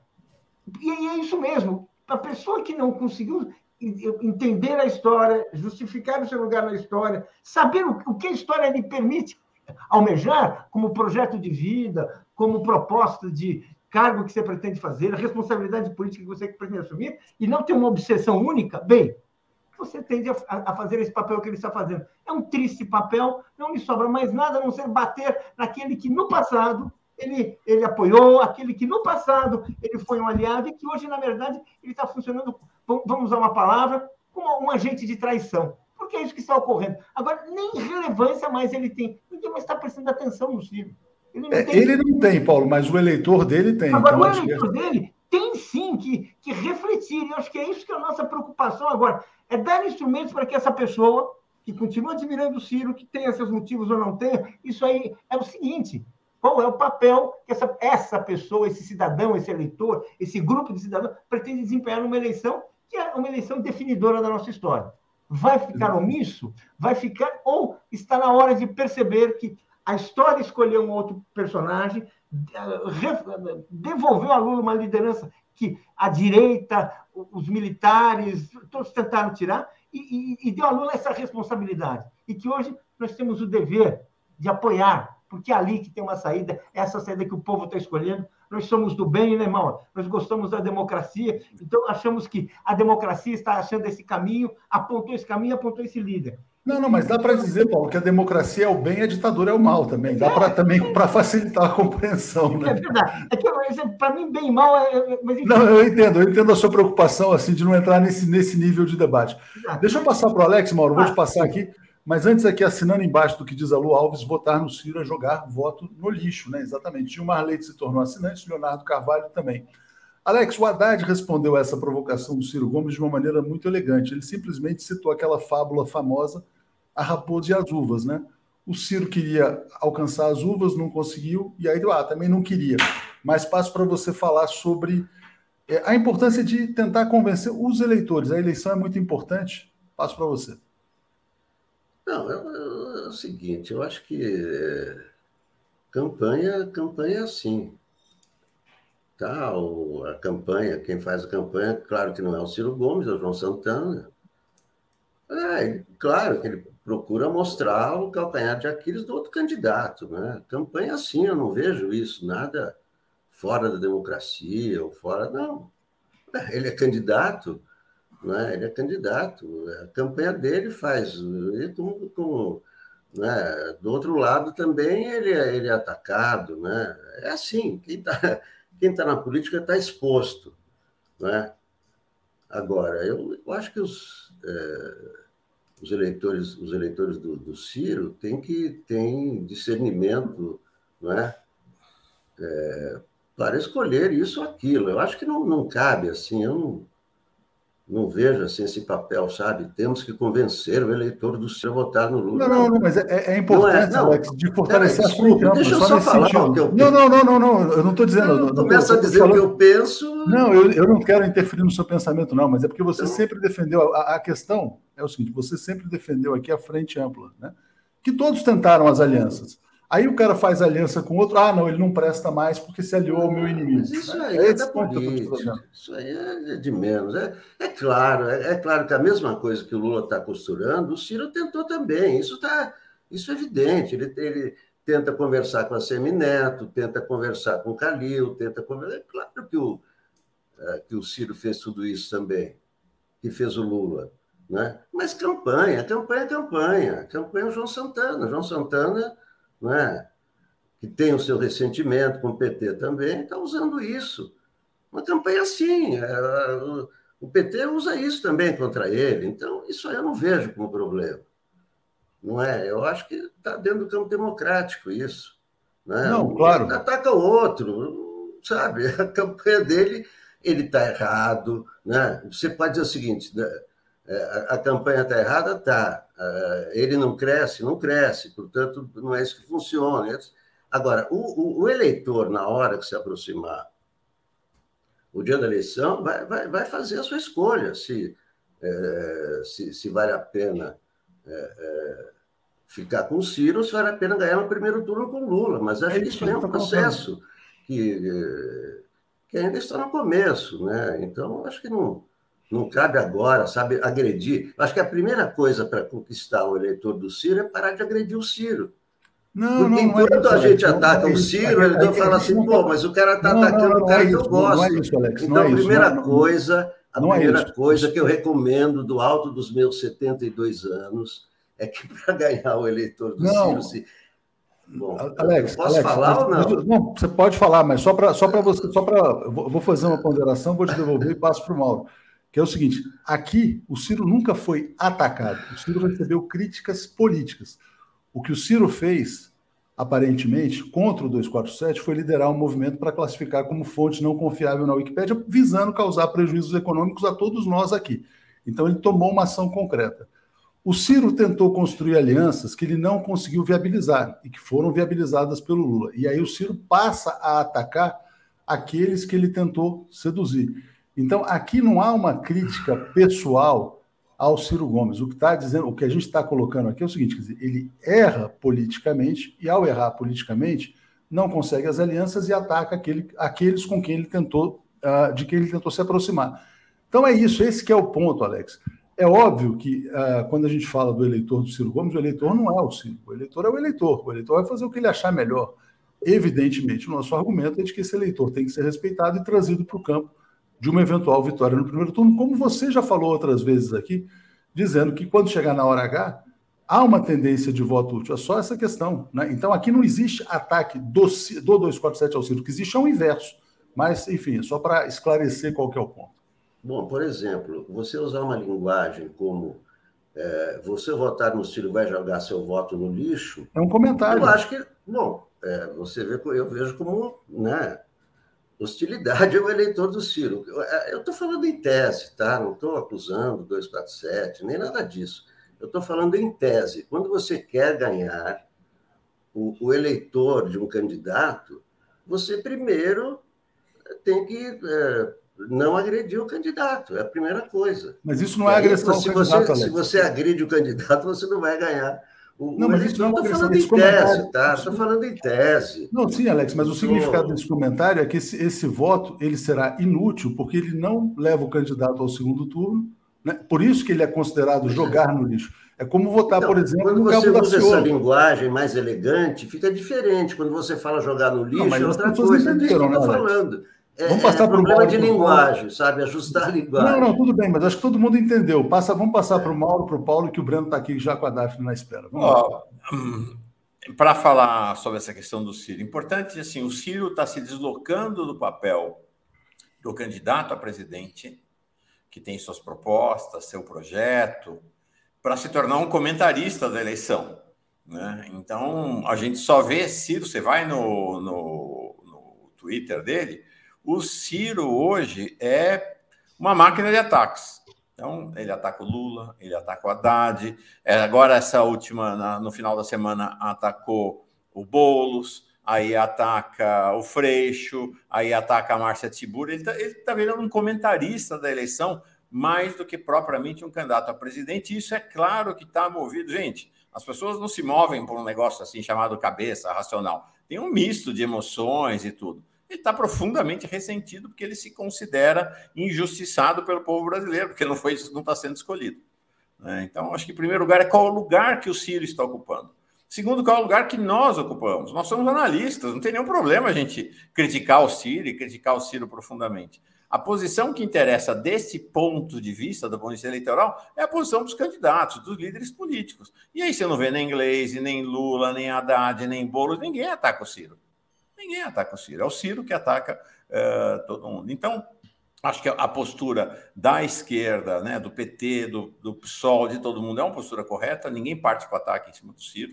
O Ciro tem 6%, esses 6% são relevantes. A grande indagação é, na medida em que a, a, se afunilha o processo eleitoral e que fique claro cada vez mais que a eleição é uma eleição de apenas dois protagonistas, Lula e Bolsonaro, o que, que vai acontecer com esse eleitor do Ciro? Ele vai com o Ciro até o final? Né? Ou vai acontecer com o eleitor do Moro, de qualquer um. É, de todos, tem, todos, todos do chamado terceira via. Vamos lembrar que o Ciro está nessa mesma sacola aí da, da chamada terceira via, né? Ciro é Moro, Ciro é Dória, Ciro é essa é a turma aí, é esse sacolão da terceira via. Então vamos ver o que vai acontecer com isso. Só antes de encerrar, deixa eu fazer um anúncio importante. Hoje o Giro das Onze começa com uma vinheta feita por nosso Gustavo Conde e ah, vinheta para os protagonistas também. Uma vinheta em outra pegada, outro estilo diferente. Cada programa tem a sua vinheta, né? O, o bom dia, o boa noite. Cada e agora vai ter as vinhetas do Giro estreiam hoje, feitos pelo Gustavo Conde, que é além de ser o que já era, nós sabemos agora que ele virou um designer, um artista gráfico de primeira. Por sinal, ele vem ao Giro amanhã na terça, para contar esse processo das vinhetas todas, como é que ele fez a criação. Acho que vai ser bem legal. Vamos mostrar as vinhetas, analisar, vai ser bem interessante. Pera, deixa só o Paulo fazer um comentário final que ele ia fazer sobre o Ciro, pedir para o Breno e a Daphne segurarem um minutinho, a gente já chama. Diga, Paulo, você ia falar sobre o Ciro. Olha, eu ia falar de um momento histórico importante, que é uma lição que todos gostamos de repetir nos dias de festa. Quando chega na hora, na vida real, a gente esquece.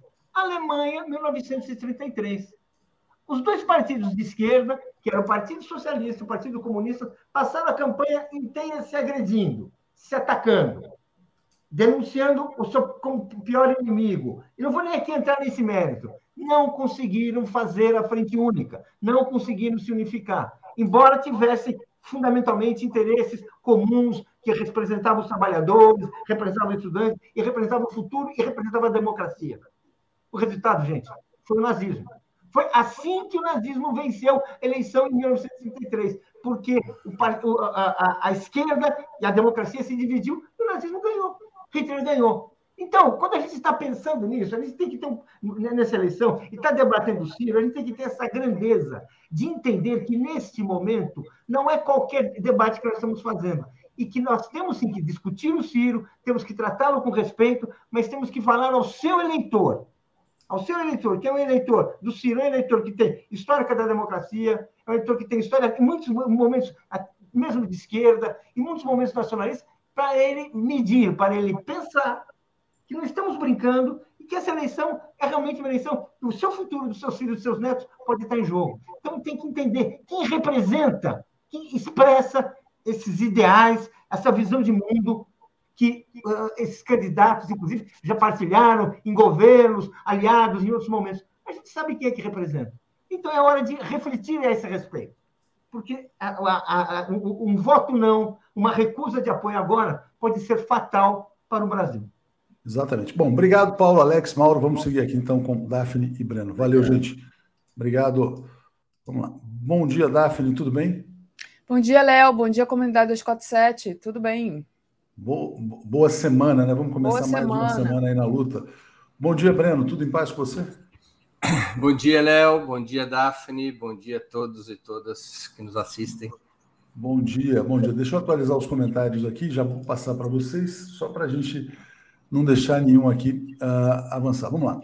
É, Newton Júnior está dizendo o seguinte: ciristas tendem a votar no capiroto uh, em vez de votarem no Lula. Thaís pergunta se a gente viu a lei do Orlando Silva. A gente tem acompanhado sim esse debate sobre a questão das fake news, que vai muito além das fake news. Brasil Mestiço, encontro histórico de Aldo Anitablian e Farinazo, está aqui divulgando.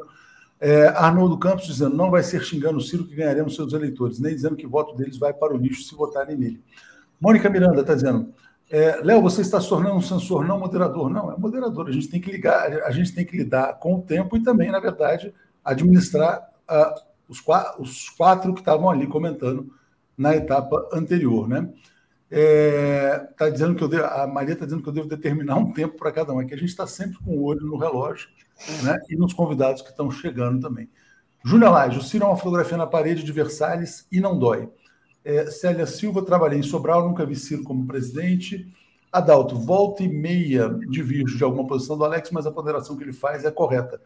estrategicamente tem que saber fazer o combate ao Ciro sem atingir seu eleitor. Exatamente o que a gente está falando. A gente tem que. O nosso ponto foi exatamente isso: não atacar o eleitor do Ciro Gomes. Né? Ah, é tentar atraí-lo para a democracia, porque o Ciro não virá para o campo né, da, da luta contra o fascismo. E o Ângelo está dizendo: Ângelo, Ciro não tem chance na eleição, portanto, votar nele é sim jogar seu voto no lixo. Pior, acaba ajudando o Bolsonaro. Não sei se está na pauta de vocês, Daphne, se o Breno quer comentar alguma coisa sobre Ciro Gomes, aí a gente fecha essa etapa e já passo a bola para vocês. A gente trouxe o tema Ciro, Breno, só porque uh, o Ciro, no fim de semana, uh, como ele não conseguiu costurar as alianças que o Lula conseguiu, ele passou a criticar o Boulos, criticar o Freixo, a Manuela e assim por diante. Então foi sobre esse isolamento do Ciro Gomes que a gente trouxe esse tema. Entendi. Não, a situação dele é muito complicada, né? É muito complicada. É, e o problema principal que ele enfrenta, Léo, eu acho que é com os candidatos ao parlamento do PDT, porque aos candidatos a governador, mas especialmente os candidatos ao parlamento, porque nenhum candidato a deputado quer estar amarrado com um candidato a presidente com uma baixa votação, com uma baixa expectativa de votos. Então ele começa a ser abandonado dentro do seu próprio partido. Há muitos candidatos do PDT que, por exemplo, candidatos a governador que já estão propondo abrir duplo palanque para o Lula. Ó, a gente vai fazer a campanha do Ciro, mas também faz a do Lula. O Rodrigo Neves, no Rio de Janeiro, propõe já isso abertamente. Né? E muitos candidatos a deputado do PDT já começam a abandonar o Ciro e migrar para a campanha do Lula. Então, isso deixa o Ciro numa situação muito instável. Como estabilidade emocional não é exatamente o forte do Ciro, ele começa a atirar, né? Ele vai entrando numa, num parafuso e ele responsabiliza o Lula por todos os males da sua vida nos últimos dez anos. Virou uma coisa um pouco é, fora da política já, né? É uma, é uma amargura, um, um, um rancor que não tem a ver com a, não é da política, não é, ou não é apenas da política, há um componente psicanalítico nisso. Há um desequilíbrio. Exatamente. Não, isso que você falou é muito importante, porque essa semana está chegando o fim aí o prazo da janela partidária e muitos deputados vão trocar de partido, né? Porque o cara quer disputar uma eleição com o santinho do candidato que tem chance, né? Não com o santinho do candidato que não tem chance alguma. Vamos esperar para ver como é que vai ficar, como é que vão ficar os partidos depois dessa janela aí. É, Daphne, passo para você então, agradeço. Obrigado, Breno. Obrigada, Obrigado, Léo. Valeu. Antes de continuar, Breno, deixa eu agradecer a Pet Lobo, que diz: Ciro joga sujo contra as esquerdas progressistas. Seus apoiadores deveriam enxergar isso. Lula no primeiro turno. E deixa eu ver se tem um outro aqui também, da Claudileia. Não sei se o Léo leu do Adalto, mas eu vou ler de novo, se ele já leu. É, Ciro Gomes é voto do antipetismo pessoal, é isso, é isso mesmo, Claudileia. Adalto Alves, volta e meia de virgens de alguma posição de Alex mas a ponderação que ele faz é corretíssima. Estrategicamente, tem que saber como fazer o combate ao Ciro sem atingir seu eleitor. E a Célia Silva diz: trabalhei em Sobral, nunca vi Ciro como presidente. E obrigada, gente. Então, é, Breno, queria, é, dando continuidade nessa pauta da, da política nacional, falar um pouco sobre o Bolsonaro, né? Na semana passada, o Datafolha apontou ali um leve, uma leve recuperação, um voo de galinha, talvez, e aí você fez uma entrevista cujo título era Bolsonaro pode virar o jogo? Muita gente preocupada com, esse, com essa leve recuperação, né? É, houve comentar, a gente ouviu comentários aqui no, no 247. Então eu passo para você, o Bolsonaro é uma ameaça muito grande ainda, ele pode virar o jogo. Como é que você avalia isso? Olha, eu acho que ele continua competitivo. Eu não acho que nós estamos numa situação em que as eleições de outubro já estejam resolvidas e, e seja apenas uma questão de ir retirando as folhinhas do calendário até chegar no pleito. Não, não é isso. O Bolsonaro mantém uma capacidade competitiva importante e essa recuperação dele nos últimos dois meses é reveladora disso. Não é uma recuperação pequena, Daphne, é uma recuperação importante. Uhum. É uma recuperação importante, porque ele e, e, que se alimenta, na minha opinião, de três situações. Primeiro, a falta de perspectiva da terceira via faz aquele voto conservador que se descolou do Bolsonaro e ficou procurando algum outro candidato de direita esse voto vo retorna ao Bolsonaro quando vê, por exemplo, que o Moro não tem chances. Né? Então, o Moro ele perde capacidade de trair esse voto conservador, esse voto conservador que estava entre os indecisos, esse voto retorna ao Bolsonaro. Então, esse é um vetor importante, que é o que explica o crescimento do Bolsonaro nas camadas médias. O Bolsonaro cresceu de forma significativa em, entre quem ganha acima de 5 e mais ainda acima de 10 salários mínimos. Era um voto que ele tinha perdido, que era um voto de gente que estava na espreita, vendo se o, o Moro subia, para trocar o Bolsonaro pelo Moro.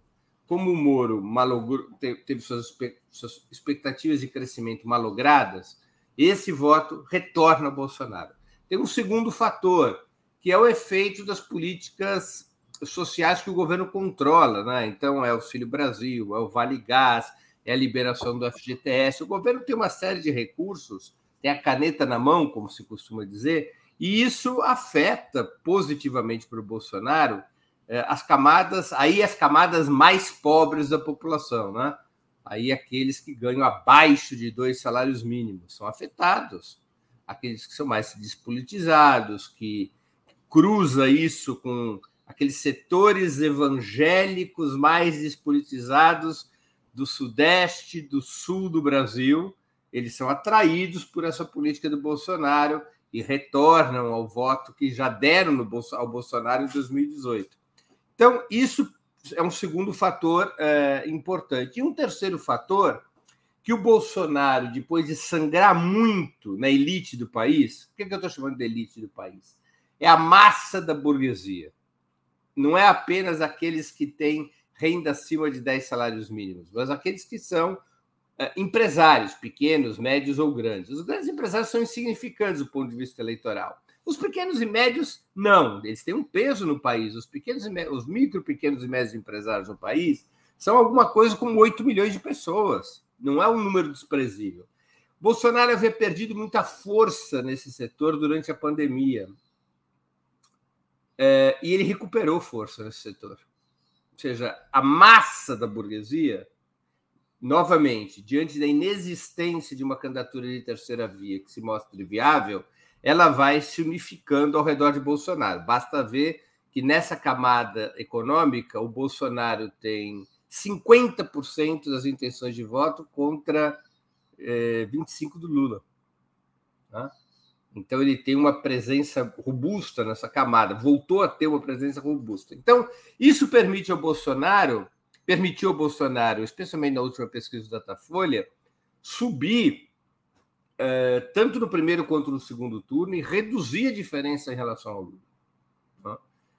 O Bolsonaro pode crescer além disso? Pode crescer além disso. O Lula pode ir além do que está? Nunca foi desde 2002. O Lula está estatisticamente no seu teto, se nós compararmos com eleições anteriores.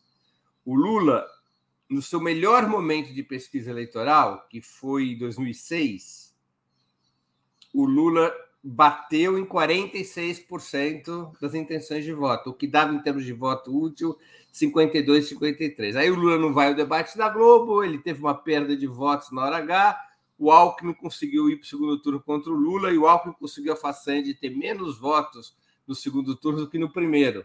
Exatamente porque aquele eleitor que aparentemente quis punir o Lula por não ir no debate da Globo em 2006, depois, no segundo turno, esse voto retornou ao Lula. Né? Mas então, 46% foi o ápice em pesquisas eleitorais do Lula. Ele está com 44.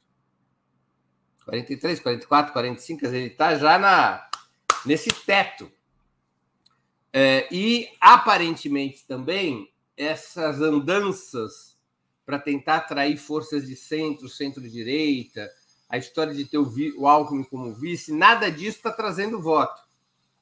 Pode não estar tá fazendo perder, não há nada que mostre, por enquanto, que esteja fazendo perder, as pesquisas não são reveladoras disso, mas não, não, não conquistou voto, né? não atraiu voto nenhum. Então, é preciso ver como crescer para além disso. Talvez trocando um pouco a intensidade eh, das articulações superestruturais, o tempo que se gasta em discutir aliança com Alckmin, aliança com a centro-direita, articulações políticas, alianças com os partidos, talvez trocando isso por um programa mínimo uh, de medidas concretas para resolver a vida do povo e, e, e ter isso como carro-chefe desde já. Talvez devesse ter tido como carro-chefe isso desde janeiro, há dois meses atrás, né? Quer dizer, esquecer a, a superestrutura da política e se dedicar a dizer: olha, eu quero governar para fazer isso no país. Aparentemente, as alianças políticas e a reivindicação do legado é, a reivindicação do legado aparentemente bateu no teto. E as alianças políticas não trazem voto. Pode ter algum outro benefício, mas voto não traz. Então, talvez o caminho de intensificar a, a, o, a presença na defesa de medidas concretas para resolver o problema da inflação, do desemprego, é, dos baixos salários, da precarização dos serviços de educação e saúde, talvez isso permita crescer um pouco mais, especialmente junto às camadas populares. Né? É, o Lula faz isso nas suas entrevistas, né? Ele tem tido uma estratégia de entrevistas para as rádios do país. O Lula aborda os problemas do povo, ele, ele trata com prioridade desses temas, mas é, talvez seja necessário fazer um algo mais. Dizer, talvez seja necessário, já tenha passado da hora de começar a rodar o país é, propondo isso, viajar propondo isso, colocar o PT a serviço de um programa mínimo, ter um programa mínimo, não tem um programa mínimo até agora. O Brasil é um país estranho, né, Daphne? Pelo menos a esquerda brasileira às vezes é um pouco estranha. Ela discute aliança antes de discutir programa. É. As alianças se definem antes que se define o programa. Não é define o programa e aí você faz as alianças. Não. Você define a aliança e depois você vai fazer o programa. Então, essa inexistência de um programa mínimo de sete, oito pontos, eu estou falando aqui não de um programa de governo, de um plano de governo, mas de um programa mínimo com as medidas fundamentais que o Lula pretende tomar para enfrentar a, a crise que o país vive, especialmente a crise social. Então, acho que isso poderia ter um impacto importante. Agora, é, de toda maneira, apenas para concluir, é, seria um grave erro, um grave erro achar que o Bolsonaro é cachorro morto. Outro grave erro é apostar as fichas de que a eleição vai ser resolvida no primeiro turno. Eu não, as chances disso acontecer são mínimas, mínimas de se resolver no primeiro turno, mínimas. Assim, nunca aconteceu, por que vai acontecer agora? Eu vi um comentário aqui que passou de alguém dizendo que um, uma pessoa que joga abusos ou é, faz algum tipo de pai de santo, não sei, é, disse que era Lula no primeiro turno. Então, é, tem as forças aí é, que, que podem prever alguma coisa estão dizendo que pode, né? Mas quem está fazendo a análise aqui mais dura, como você, está dizendo que não pode. Eu não. espero que o pai de santo esteja correto. Poder pode, poder pode, porque tudo pode nessa vida, né? Uhum. Agora, é o mais provável que se resolva no primeiro turno? É, Deve-se fazer campanha com discurso vamos ganhar no primeiro turno? Eu acho claro que não. Que não. Não, porque as, as, possibilidades de que isso venha a ocorrer de uma vitória do Lula no primeiro turno são muito exíguas, são, é muito difícil. E operar para que isso aconteça pode levar a erros. Pode levar a erros, porque podem chegar à seguinte conclusão. Ó, para ganhar no primeiro, primeiro turno tem que ampliar ainda mais a aliança. É um raciocínio aritmético com muita força na esquerda. Mas se ampliar ainda mais a aliança, corre o risco de você perder nitidez programática. Se você perder nitidez programática, você pode perder voto, que as alianças ampliadas não repõem. Então, é um pensamento político na ansiedade de ganhar no primeiro turno que pode levar a derretimento dos votos e não fortalecimento. Então, é, eu acho que tem que ter muita hora nessa calma, né? Muito bom.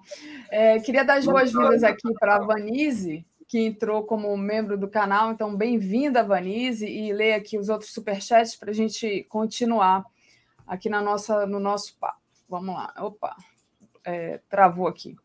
É, o Centelha Vermelha, Ciro culpa Lula porque, no alto da sua arrogância, ele acha que Lula, sendo que tem a maior intenção de voto, tinha que renunciar em favor dele.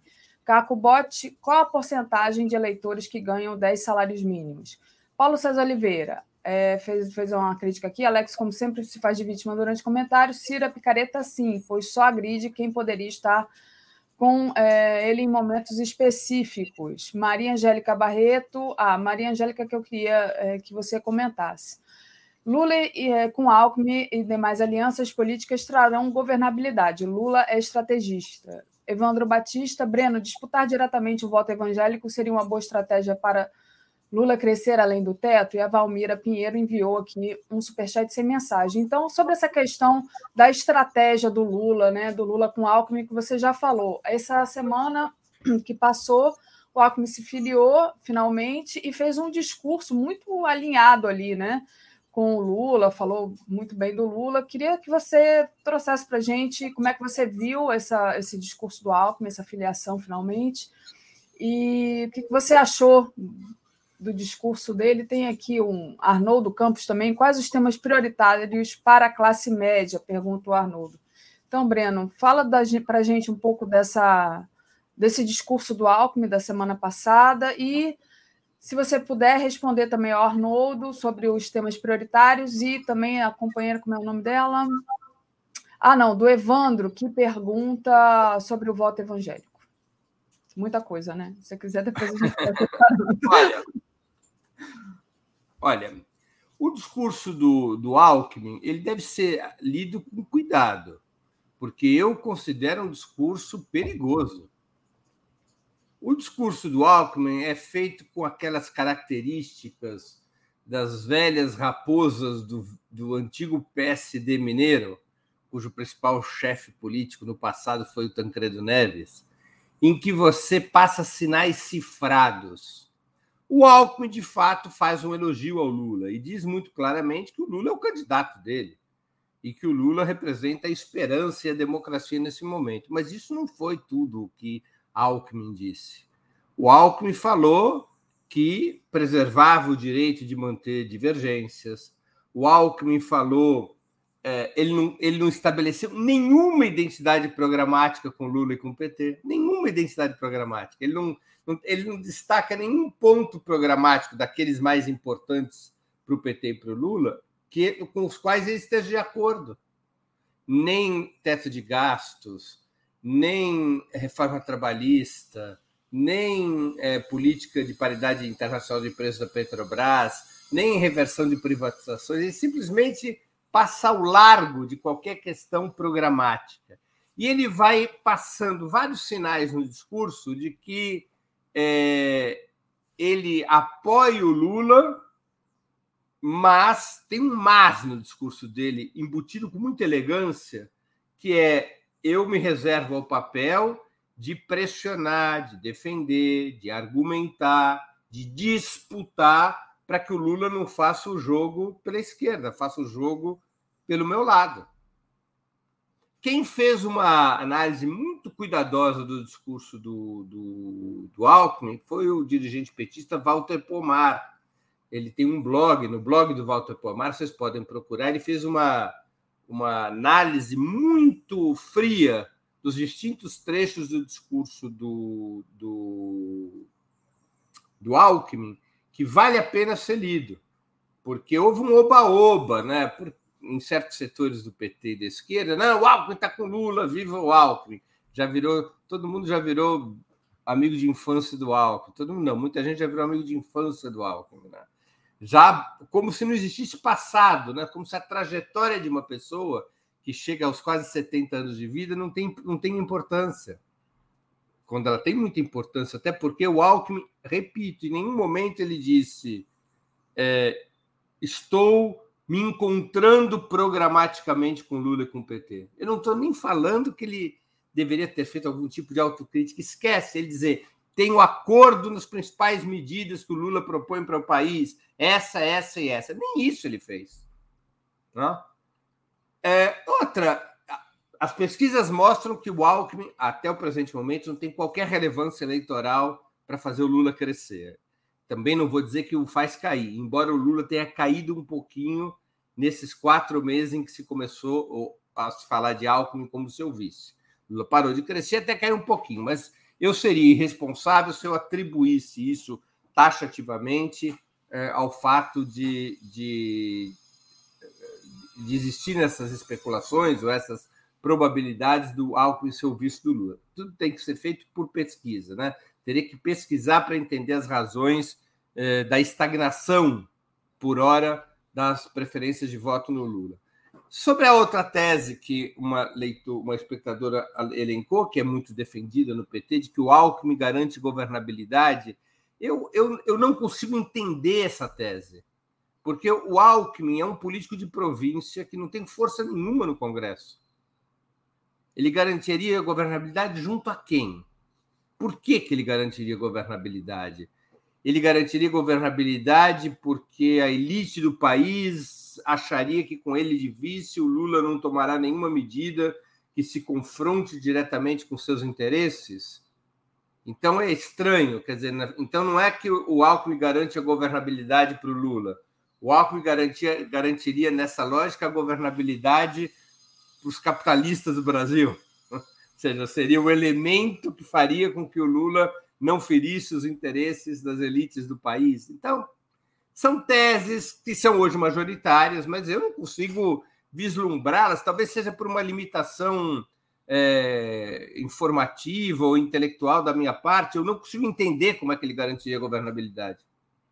Não consigo perceber por que mecanismo ele garantiria a governabilidade se ele não tem tropa própria, basta ver quem é que entrou com ele no, no PSB.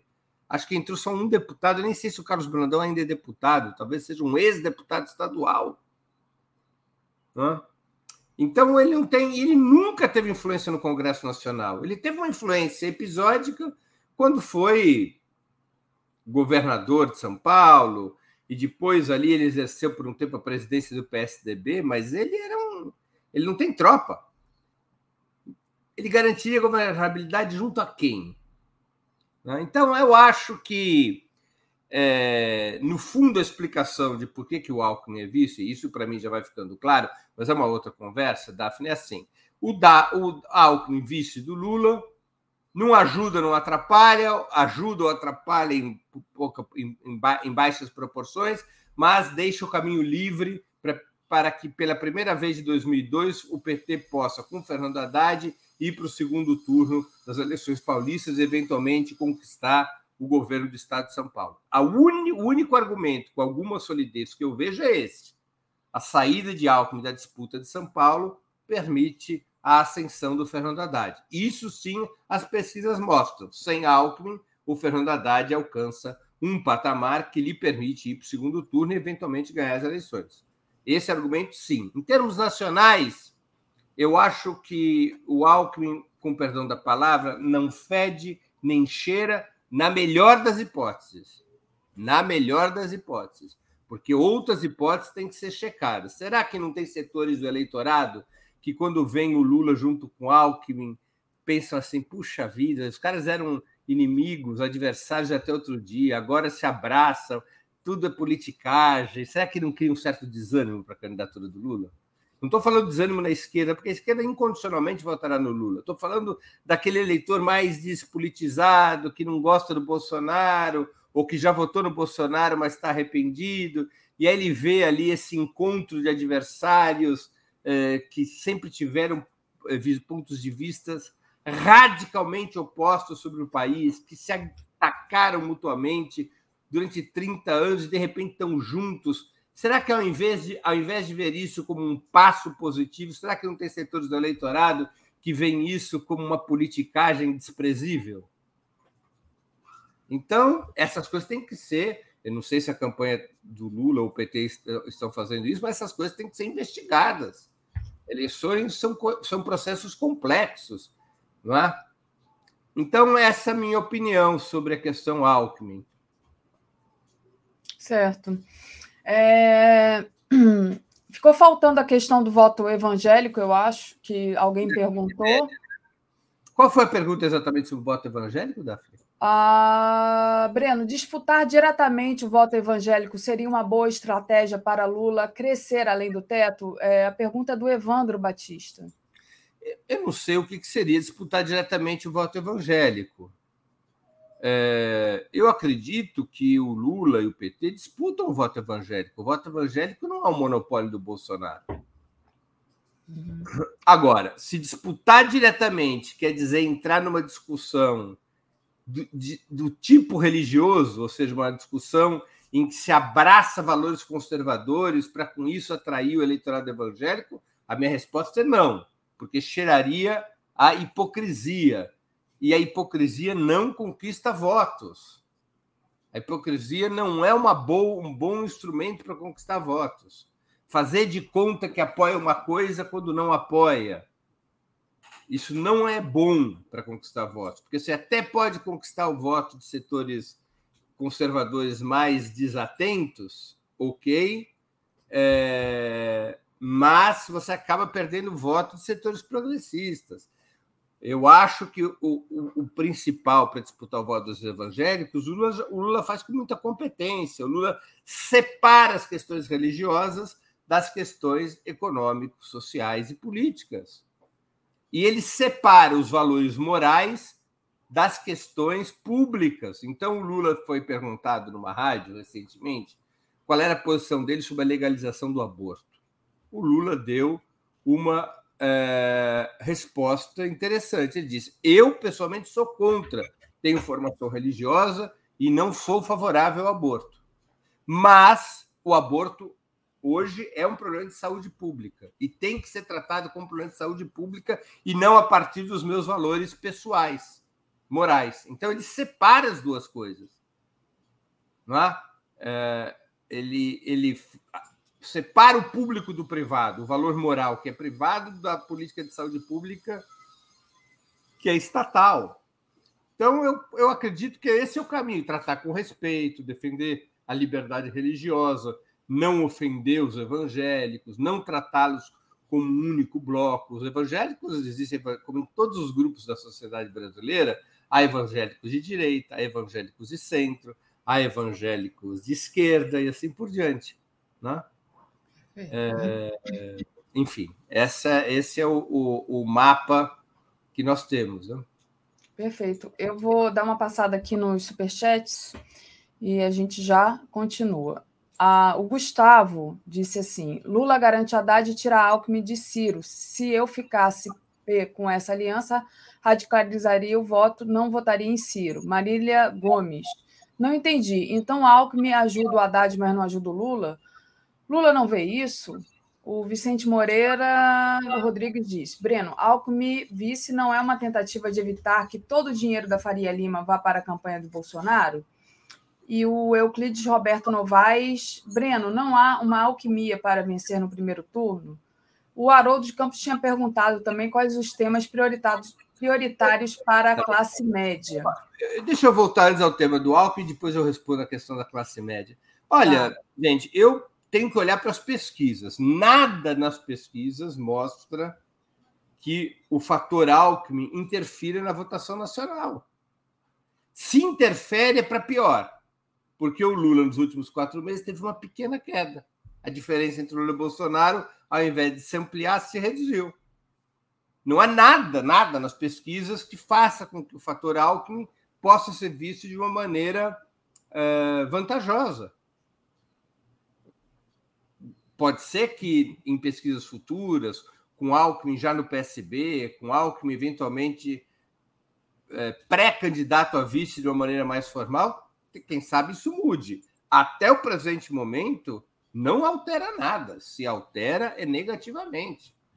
Agora, em São Paulo altera. Aí as pesquisas mostram que em São Paulo altera. E talvez, respondo à espectadora Maria Gomes, talvez, Maria, seja exatamente esse o objetivo do Lula ele não está preocupado com o fator Alckmin para a eleição nacional, ele está preocupado com o fator Alckmin para fazer com que o PT possa ter chance em São Paulo. Pura e simplesmente isso. Se é isso, aí sim, tirar o Alckmin da disputa de São Paulo melhora o desempenho eleitoral do Fernando Haddad. Fernando Haddad é, fica numa boa posição nas pesquisas, com grande chance de ir ao segundo turno. Aí sim, o, a retirada do álcool tem um peso positivo. Que se, e, e, por hora se limita a isso. Sobre a história de que o Alckmin, aliança com o Alckmin pode evitar que todo o dinheiro da Faria Lima vá para o Bolsonaro, o dinheiro não obedece a essa lógica, né? Uma parte, primeiro que legalmente a Faria Lima não pode colocar dinheiro nas campanhas. É proibido dinheiro empresarial campanha é financiada exclusivamente com fundo eleitoral e com doações pessoais, pessoa física, limitadas a um certo valor. Não existe mais doação empresarial. Legalmente, a Faria Lima ou qualquer outro grupo empresarial, qualquer outra é, qualquer outra franja de empresários não pode contribuir para a campanha presidencial ou para qualquer campanha. Isso está proibido por lei eu tenho absoluta convicção de que o PT e o presidente Lula vão seguir rigorosamente a lei. Então, tampouco isso tem a ver com questões de dinheiro, o Alckmin.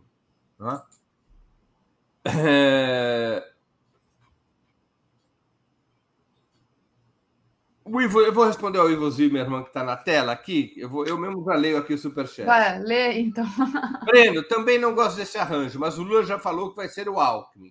Então não teríamos que focar no que fazer a partir de agora? Olha, Ivo, é, o Lula não falou que vai ser o Alckmin, o Lula é, trabalha como uma hipótese, até porque não é o Lula que decide, é o PT no seu encontro nacional, como já disse o próprio Lula e a presidenta do PT, Gleisi Hoffmann. Então existe um momento, a, a política tem seus ritos e seus prazos.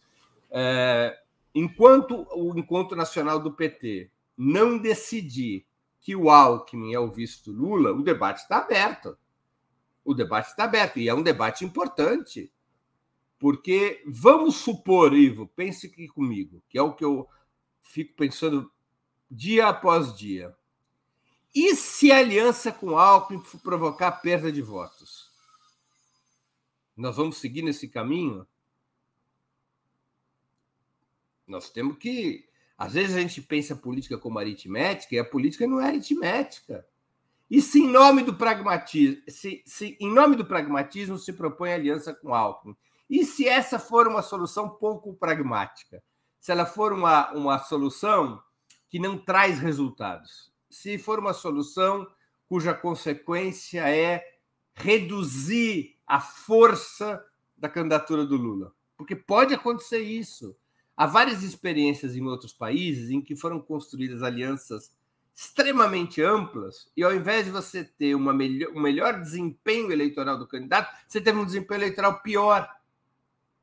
Pior. Porque política não é aritmética. Então, nós temos que aproveitar esse tempo em que está ainda aberta a temporada de discussões, antes que se defina. Na hora que definir que o Alckmin é o vice do Lula, acabou a conversa vai ter campanha eleitoral, esse assunto deixa de ser discutido. Mas até lá, ele é um assunto relevante. Não é o único assunto relevante, mas é um assunto relevante.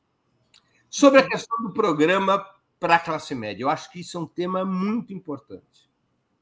Porque eu, eu acredito modestamente que o PT, pelo menos nos últimos 20 anos, tem problemas na sua política para a classe média.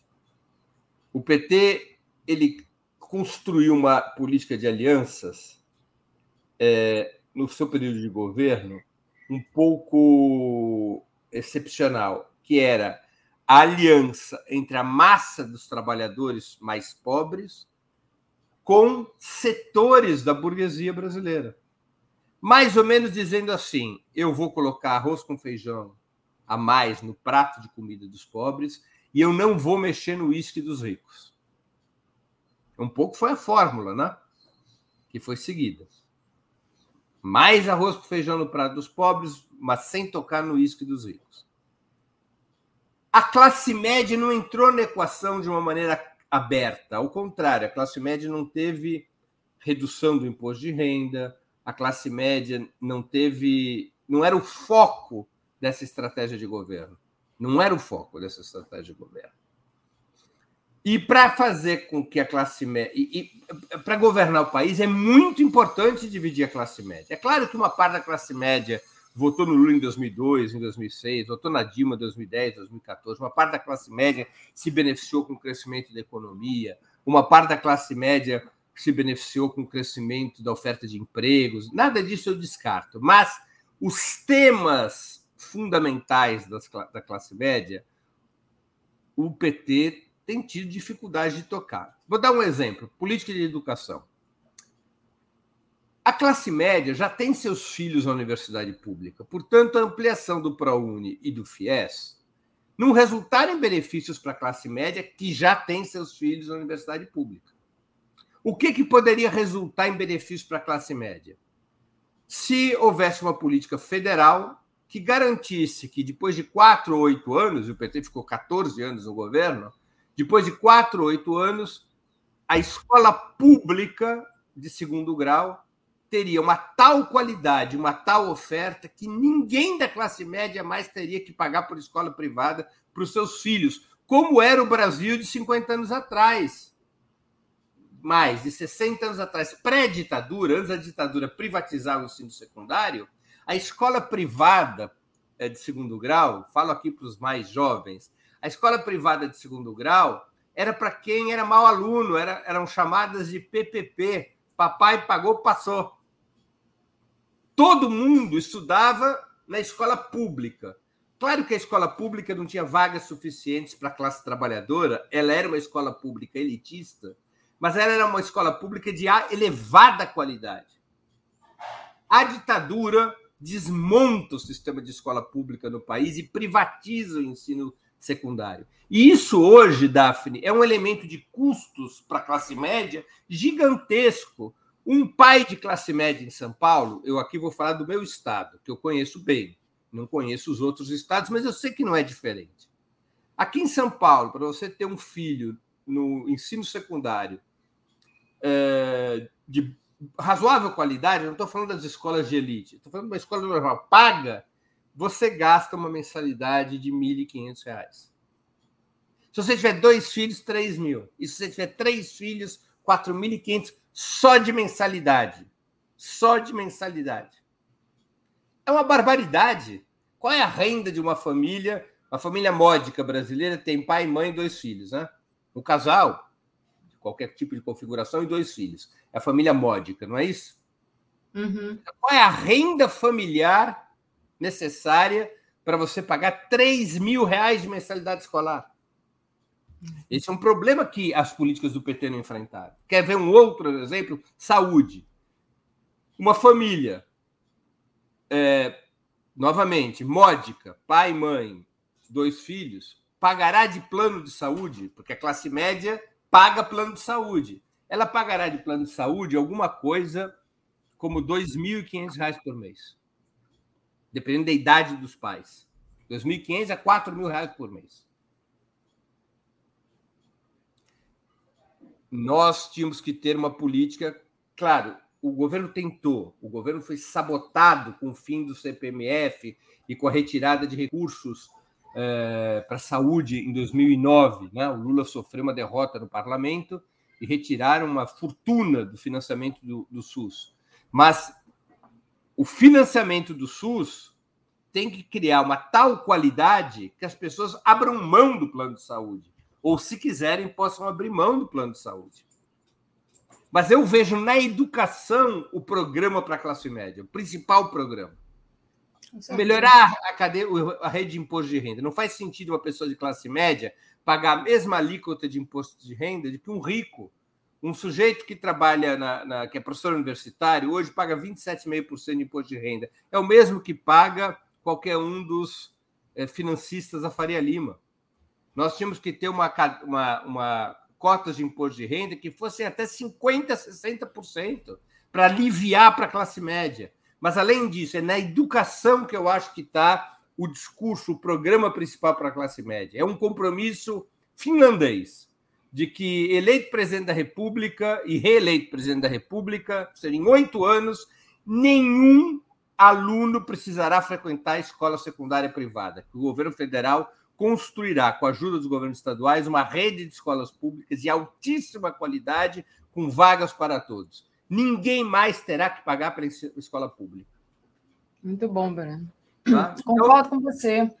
Eu passei anos e anos e anos fora do Brasil, porque ficava pensando, meu Deus, se eu voltar para o Brasil, como é que eu vou pagar a escola para essas crianças todas? Eu com três filhos e mais um enteado. Era, um, era isso que me assombrava, porque não tinha, né? E, e olha que Zona Sul do Rio de Janeiro, até que as escolas é, é, públicas não eram tão. É, tinham mais verba, né? eram melhores. Assim. Claro. Eu estudei em escola pública a minha vida toda, também com três irmãos, e enfim. Mas isso assombra realmente a classe média. Eu acho que você... eu, eu acho é um discurso assim, bem coxinha, né? Que eu estou falando, tô falando mas, agora. Mas, mas, mas, sabe, Daphne, nós somos um país, o Brasil é um país com grau médio de desenvolvimento capitalista, é um país relativamente moderno. O Brasil tem uma classe média grande. Sem você ter apoio de frações da classe média, é muito difícil um governo de esquerda ser bem sucedido. É muito difícil. Sabe por quê? Você perde apoio nos grandes centros urbanos se as camadas médias vão à direita, que foi o que aconteceu no processo do golpe. Uhum. E, e, e, o que aconteceu com o PT depois de 2014, 2015? O PT foi perdendo força nos grandes centros urbanos. Por quê? Porque a classe média se deslocou para uma oposição radical contra o governo é, Dilma. E já era oposição no governo Lula. Para o PT ter força nos grandes centros urbanos, para a esquerda ter força nos grandes centros urbanos, é preciso uma aliança entre a classe trabalhadora e os setores assalariados da classe média. Sem essa uhum. aliança, você não tem maioria eleitoral, você não tem maioria social. Não tem, não tem. A, a conta não fecha. Você não ganha eleição em São Paulo só com o voto dos pobres. Você não ganha. Mesmo que você tenha todos os votos dos pobres em São Paulo, não é suficiente para ganhar eleição. Você precisa dividir as camadas médias. Outra coisa, quando a, classe média no Brasil tem uma característica, várias características típicas. Uma característica é o seguinte: é o único setor da sociedade que é um setor de sociedade que paga muito imposto e que sabe que paga imposto.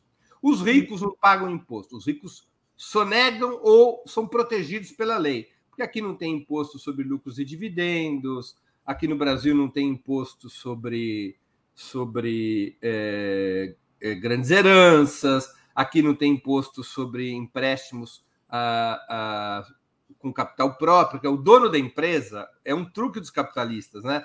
O, o, o dono da empresa empresta 10 milhões de reais do seu bolso para a empresa, a empresa paga 20% de juros para o próprio dono, então ele emprestou 10, ele recebeu 12, ele não paga imposto sobre esses dois de lucro que ele teve. Aqui no Brasil não paga imposto. Então os os ricos não pagam imposto. Os pobres pagam muito imposto, mas eles não sabem, porque eles pagam esse imposto no consumo, não é? é o imposto sobre a, a venda de mercadorias e serviços. É 20% na garrafa d'água, é 10% na comida, é 5% não sei aonde. Mas não, ninguém sabe que está pagando imposto. Você está pagando a água. Mas a classe média, ela sabe que paga imposto. Aliás, nesses dias agora está todo mundo correndo para fechar imposto de renda, 28, 29, Isso. 30, todo mundo correndo. Então sabe que paga imposto. O que, que acontece? Você sabe que você paga imposto. O imposto é pesado, é pesado o imposto da classe média, é pesado. É, e ela não vem em retorno educação, não vem em retorno saúde, não vem em retorno segurança, ela fica vulnerável ao seguinte discurso: se você está pagando, você não tem nada em troca, é a corrupção. Esse dinheiro é. seu está sendo desviado por, por, esses governinhos de esquerda que roubam o teu dinheiro para colocar no bolso Isso. e para dar para os pobres que não fazem nada, que não têm mérito algum. Exato. Então a classe média fica é, fascinada por facilmente vulnerável. Manipulada, né? Por esse discurso. Então, agora, o PT, se, um dos grandes erros do PT e dos seus governos foi não enfrentar corretamente o tema das camadas médias, na minha opinião. Muito bom. É, alguém me perguntou por que, eu não coloquei meus filhos no, na escola pública. Hoje em dia eu, eu colocaria, se eu pudesse voltar no tempo, né? Eu teria colocado e, e bancado, mas naquela época eu ficava preocupado com esse tipo de coisa. Mas é, não, e aí é uma preocupação da classe média. Não, e vamos falar, eu vou falar sem demagogia, porque os meus filhos também fizeram escola privada. É o seguinte: o desnível de qualidade da escola privada na cidade de São Paulo, por exemplo, e a escola pública é muito grande. É. Não, e, e, no final das contas eles estudaram escola pública, mas não estudaram no Brasil. Então, claro, claro. É isso. Porque não há, no Canadá não há esse desnível. Aqui no Brasil. Não, ao contrário. Lá é o contrário. É exatamente como era antes aqui. Lá, quem estuda em escola privada é aquela criança que dá problema, né? Que né, claro. tem problema de comportamento, esse tipo claro, de coisa. Claro. Então, um pai, como pai, ou, ou, como mãe, não importa, você vai tomar decisões individuais. O que quer dizer individuais? Se você pode pagar pela melhor escola para o seu filho, você não vai deixar Exato. de fazer isso. Você vai pagar a melhor escola possível. Não é uma decisão condenável essa. Não há uma contradição uhum. entre nós defendermos uma política para a escola pública e podendo pagar a escola privada para os filhos, porque você vai buscar sempre o melhor para os seus filhos. É o raciocínio normal de qualquer família. Se eu puder pagar pela melhor escola de São Paulo, se eu pudesse ter pago pela melhor escola de São Paulo dos meus filhos, eu teria pago. Pela melhor escola eu não podia pagar. Melhor sob meus critérios, né?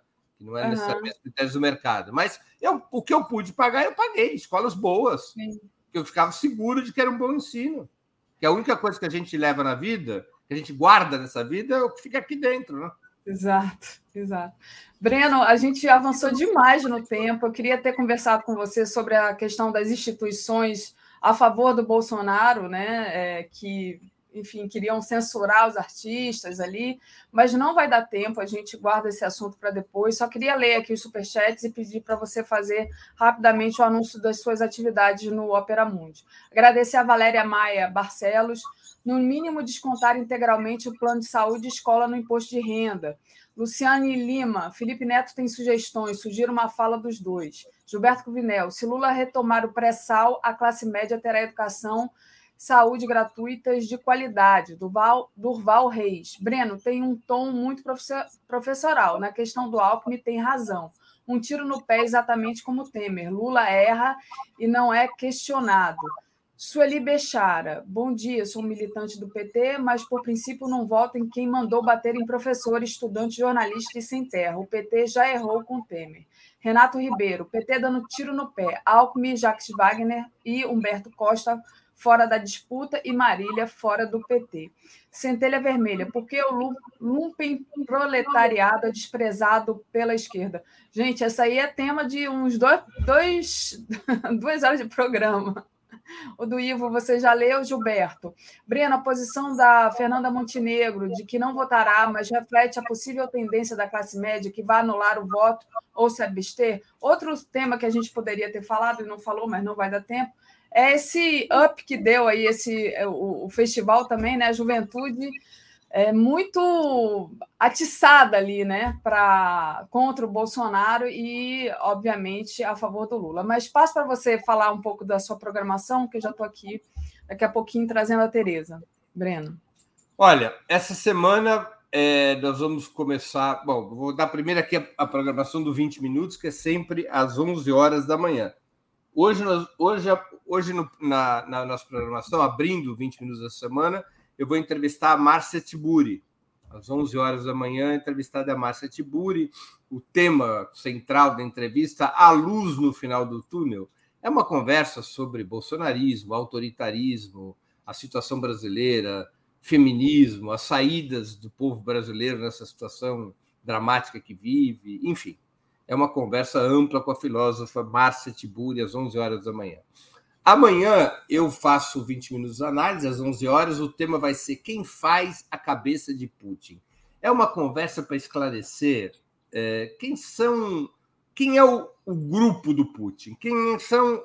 Quem é o entorno do Putin? Quem são as figuras políticas que, além do presidente russo, têm um papel decisivo dentro da Rússia e a quem ele escuta na formação das suas opiniões? Então, é um pouco, assim, a partir de pesquisas que eu fiz, de conversas, tentando estabelecer uma radiografia de quem é o núcleo dirigente ao redor do Putin, até para esclarecer certos mal-entendidos a esse respeito, se o, o, Putin tem ou não um Rasputin, que a imprensa de direita apresenta como aquele Alexander Dugin, como o Rasputin do Putin. Vamos esclarecer todas essas questões amanhã, às 11 horas da manhã. É, as na, na quarta-feira, também, às 11 horas da manhã, o entrevistado é o ex-presidente da Petrobras, José Sérgio Gabrielli. A pergunta é como derrubar o preço da gasolina. É uma conversa sobre o futuro, ou seja, que medidas um novo governo Lula deveria tomar para que o preço da gasolina fosse ficasse aceitável. Eu ontem fui abastecer meu carro. Eu, nos últimos dois anos eu só enchi o tanque três vezes por causa da pandemia. Ontem foi a quarta. É, nem enchi o tanque. Nem enchi o tanque. Você sabe que eu fiquei tão assustado que falou: não, eu não vou me traumatizar aqui. Eu botei um pouquinho de gasolina só porque eu ando muito pouco. Mas, é... puxa vida, o, o, litro da gasolina aqui em São Paulo está R$ reais. Da gasolina comum, da gasolina aditivada está oito e tanto, e subindo, né?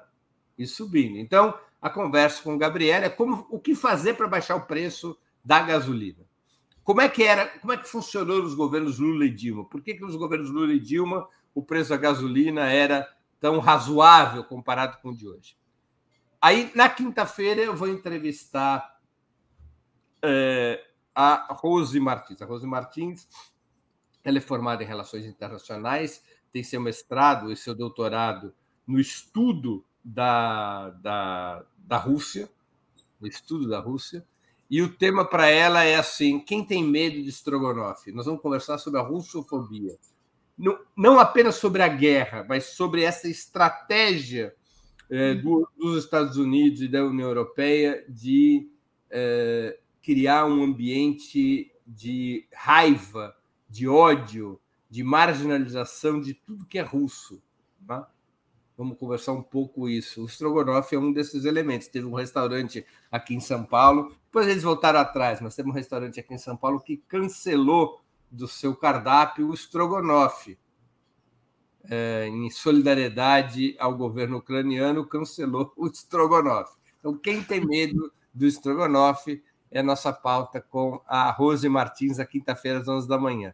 E, finalmente, na sexta-feira, às 11, eu vou entrevistar o candidato do PT ao governo do Rio Grande do Sul, pré-candidato do PT ao governo do Rio Grande do Sul, Edgar Preto. Edgar Preto é um dos jovens quadros do PT que vem ganhando uh, força, e especial no Rio Grande do Sul, ele está em primeiro lugar, surpreendentemente, ele está em primeiro lugar nas pesquisas eleitorais. Ele pode vir a ser eleito governador do Rio Grande do Sul, um dos estados mais representativos do país. Então, eu vou entrevistar o Adão Preto na sexta-feira, às 11 horas da manhã. Finalmente, no Sub-40, a minha entrevista será nessa semana com o Pedro Borges. O Pedro Borges é jornalista, eh, ele hoje dirige um importantíssimo site de jornalismo negro, e o tema é exatamente esse: o poder do jornalismo negro. O Brasil passou a ter uma imprensa negra eh, cada vez mais desenvolvida, e é sobre isso que nós vamos conversar com o Pedro Borges. Então, esses são os, os, os programas dessa semana que tem minha participação direta. Fora isso, hoje às sete horas da noite, nós temos o Roda Mundo, que é a mesa semanal do Ópera Mundo sobre questões internacionais, dirigida sempre pela Fernanda Forgerini. Uh, e amanhã, amanhã vai ter em descanso o Rádio Troika, ainda não vai ter Rádio Troika amanhã, eu acho. Mas hoje, às sete horas da noite, nós temos o, o Roda Mundo. Então, essa é a programação da semana, começando por hoje, às 11, com a Márcia Tiburi. Valeu, Breno. Gilberto diz que tem medo de engordar com estrogonofe. Teve uma companheira aqui que eu perdi o nome que disse que tem medo é do preço da carne para fazer estrogonofe. Deixa eu contar coisa. Você sabe, você sabe que eu estava em Moscou uma certa, certa vez e eu resolvi ir no restaurante em que foi criado o estrogonofe segundo hum. a lenda urbana. Um restaurante super tradicional de Moscou, lá fui eu, pedi o estrogonofe, estava ali na carta. É um restaurante que tinha cardápio em inglês também, não só em russo, e eu pedi o estrogonofe. Quando veio o estrogonofe russo, eu fiquei muito impressionado. Era um estrogonofe que não leva creme de leite, é o nosso picadinho. O estrogonofe deles é o nosso picadinho. Pura tá e simplesmente umas tiras de carne. E não vem com arroz, nem com aquela batata frita palha. É com, é com purê de batata. É um picadinho com purê de batata. É Aqui entre nós é um horror o estrogonofe russo. O nosso estrogonofe aqui, esse é engordativo mesmo, que vem aquela aquele doce de leite, aquele creme de leite da pesada, aquela batatinha crocante, a palha. O é. nosso é do bom. O deles, não. não tá comi uma vez para nunca mais comer estrogonofe na Rússia. Muito bom, Breno. Valeu. Obrigada pelas análises e pelo aviso. Se for a Rússia, não come estrogonofe. Valeu. Tchau. Beijo. Beijo, tchau.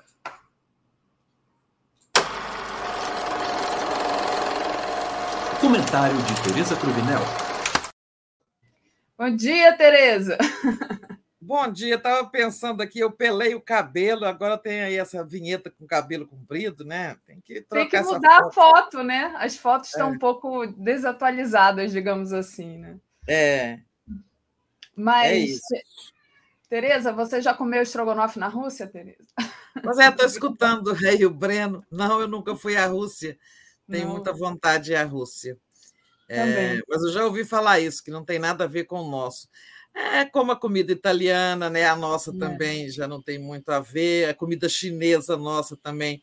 Eu fui à China e não comi nada lá parecido com o que se chama comida chinesa aqui. Exatamente. Bom, Tereza, vamos entrar aqui na nossa segunda-feira, né? segunda-feira de de, enfim, de pautas brasileiras. Vamos lá.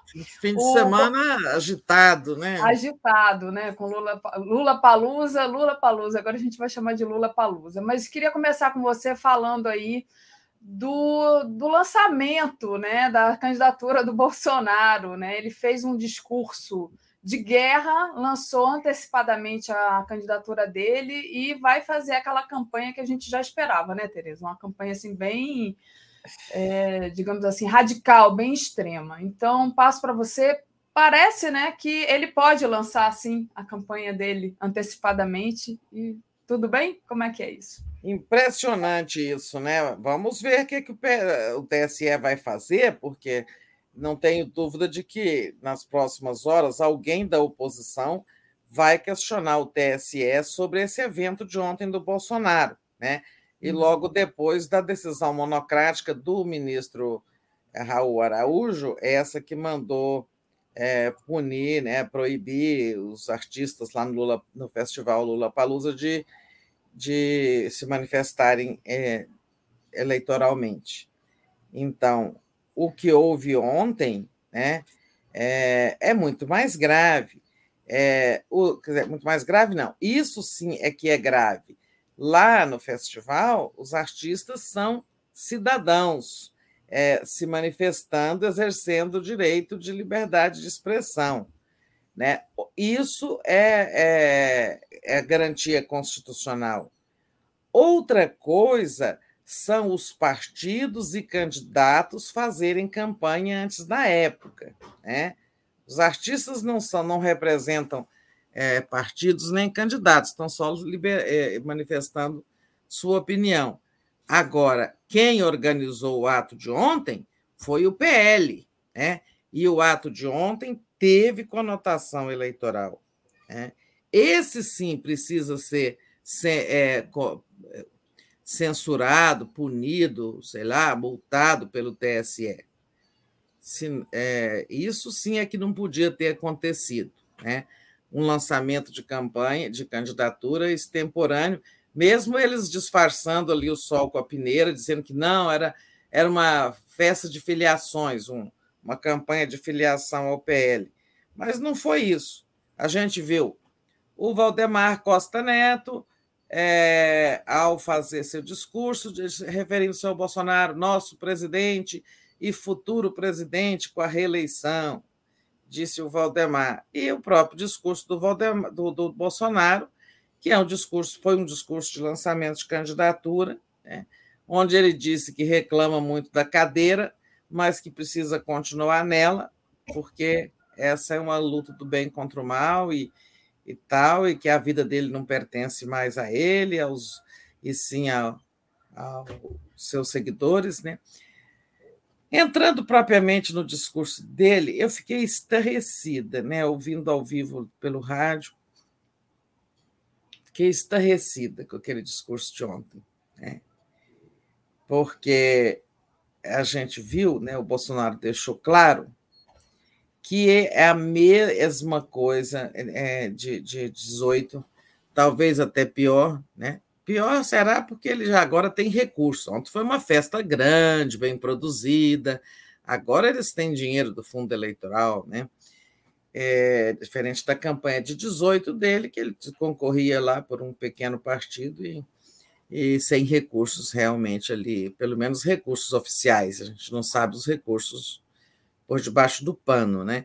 É, mas aquilo de ontem eu fiquei muito estarrecida. Ele é o mesmo, ele continua o mesmo incendiário, né? o mesmo é, que não intolerante, que trata o adversário como inimigo, né?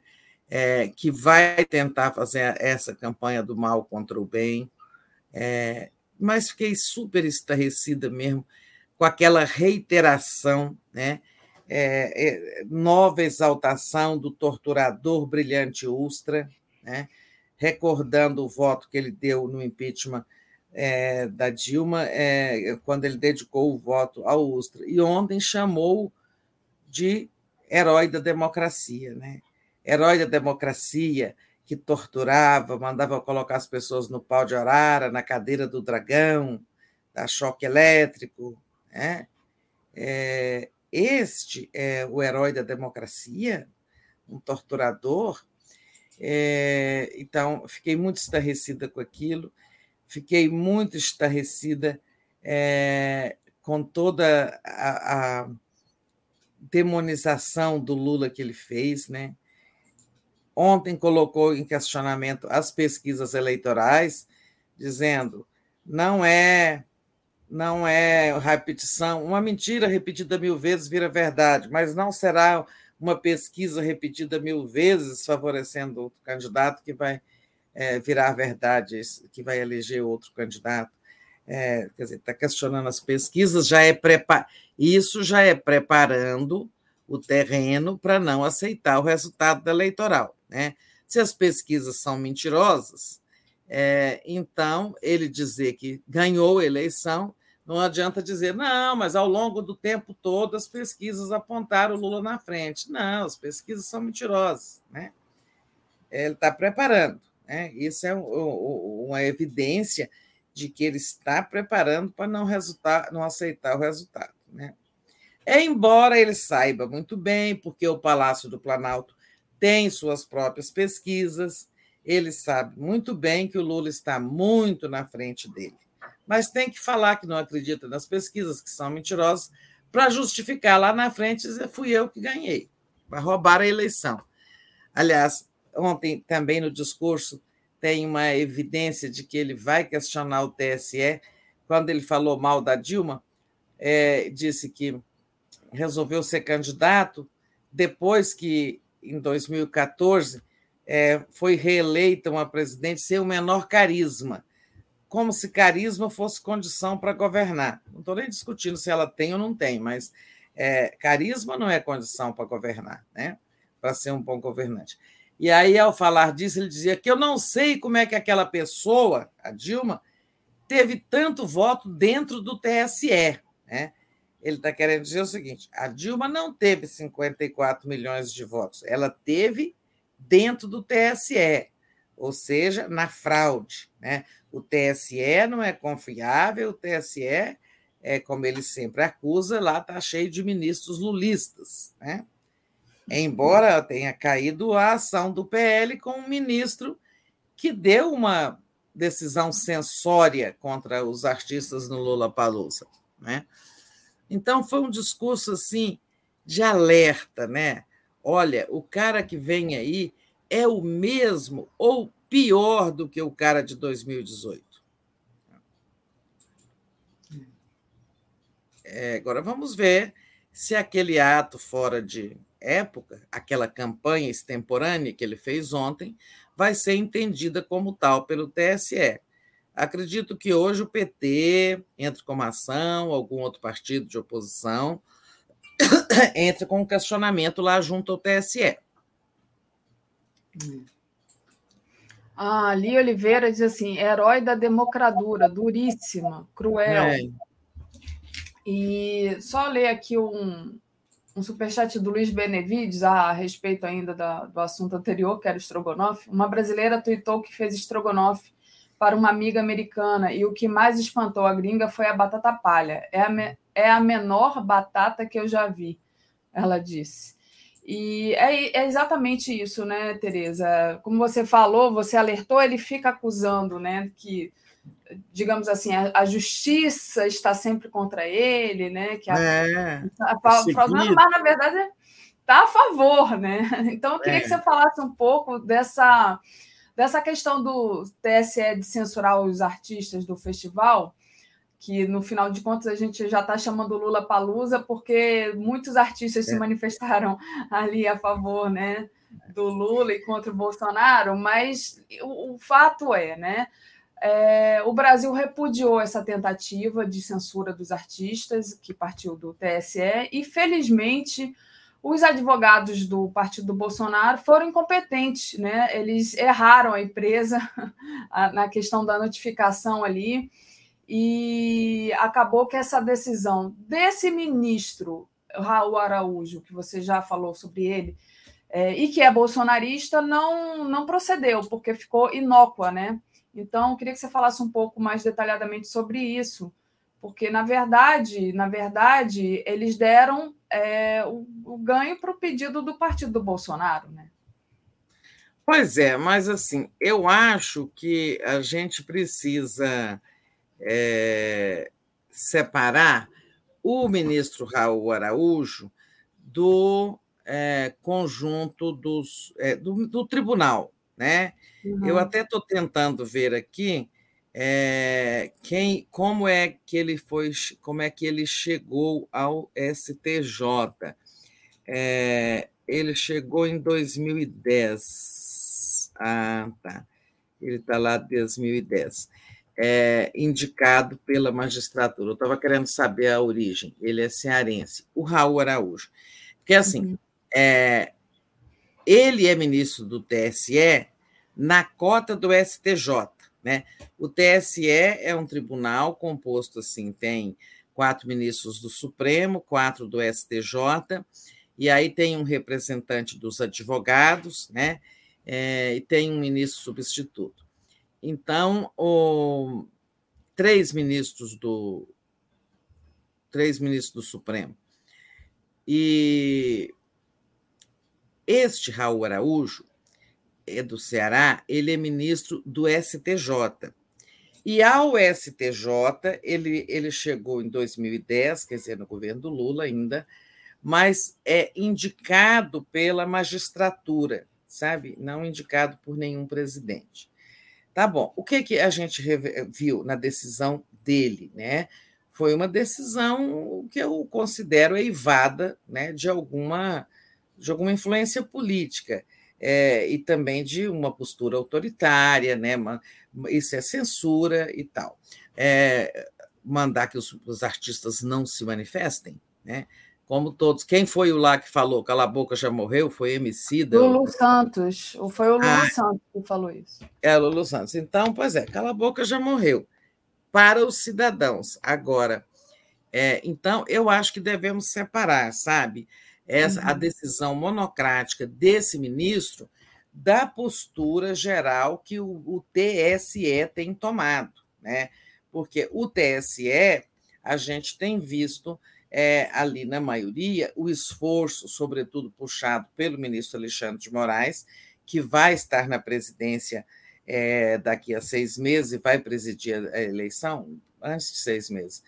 É, o que, que a gente tem visto é do Faquin também, que é o atual presidente, é, do Barroso, quando estava presidente, o Barroso já saiu agora. É, mas a gente tem visto empenho em combater fake news, tomar medidas para combater fake, fake news, né? E, e, todo um esforço assim para é, a defesa das urnas eletrônicas, do sistema eleitoral, o combate ao voto impresso pró-fraude que o Bolsonaro queria aprovar, o Barroso batalhou, né, se insurgiu muito contra isso. Então, é, é assim, não, não podemos dizer que foi o TSE que tomou essa decisão ontem. Foi uma decisão deste Raul Araújo, e eu duvido, duvido mesmo, embora agora isso não vá acontecer, porque já perdeu o sentido. O festival já acabou, né? Eu duvido que essa decisão monocrática, se submetida ao crivo do plenário do TSE, eu duvido que o plenário homologasse essa decisão. Tá? Tenho certeza que ela não passa no plenário. É, mas isso não vai acontecer, eu não vou poder tirar, né, digamos assim, é, a, a, dúvida, tirar a prova do que eu estou falando, porque não vai mais acontecer. Tudo perdeu o significado a partir do fato de que o festival terminou.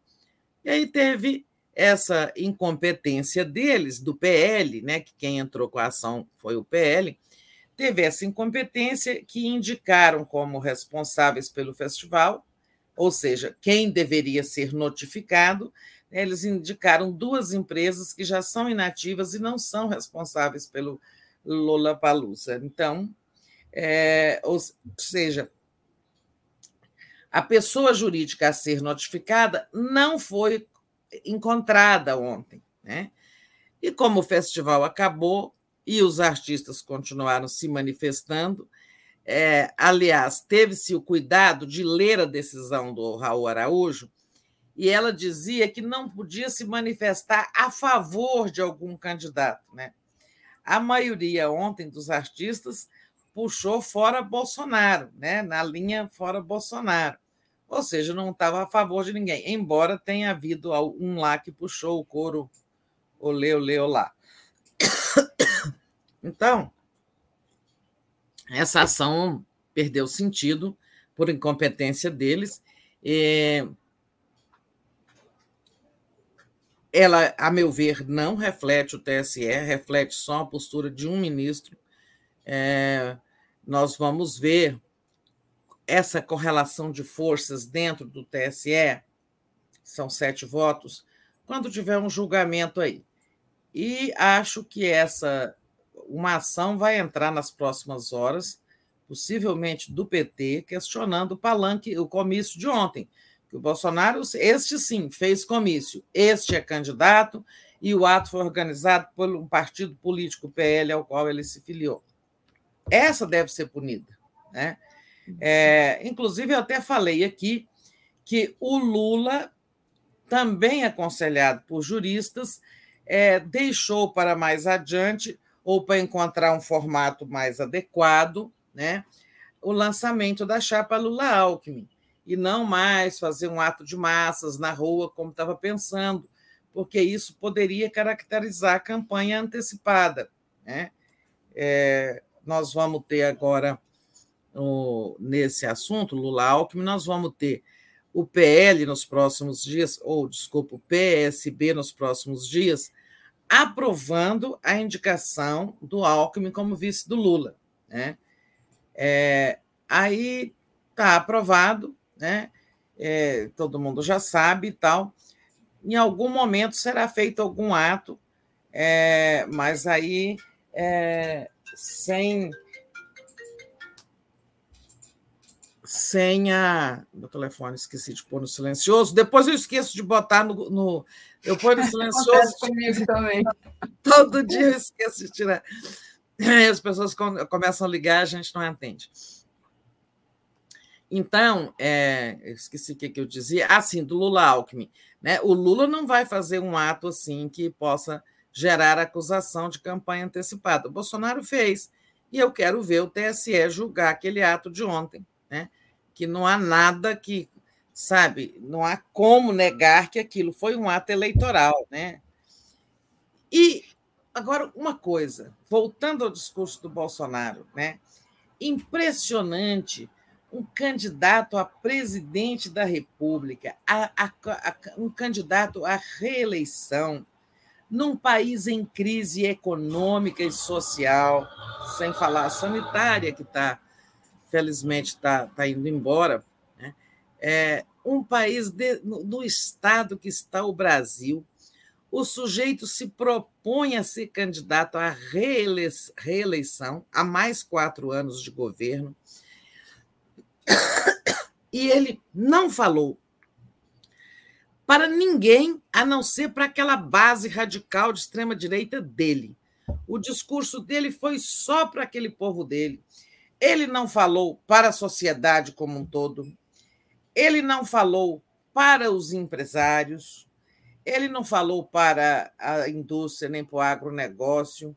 Ele não falou especificamente para os trabalhadores na questão do emprego, do desemprego e tal. Né? Ele não falou para fora, sabe, para o mundo, para as relações internacionais. Nada disso importa. Né? Não falou para os mercados, né? só falou para a base dele.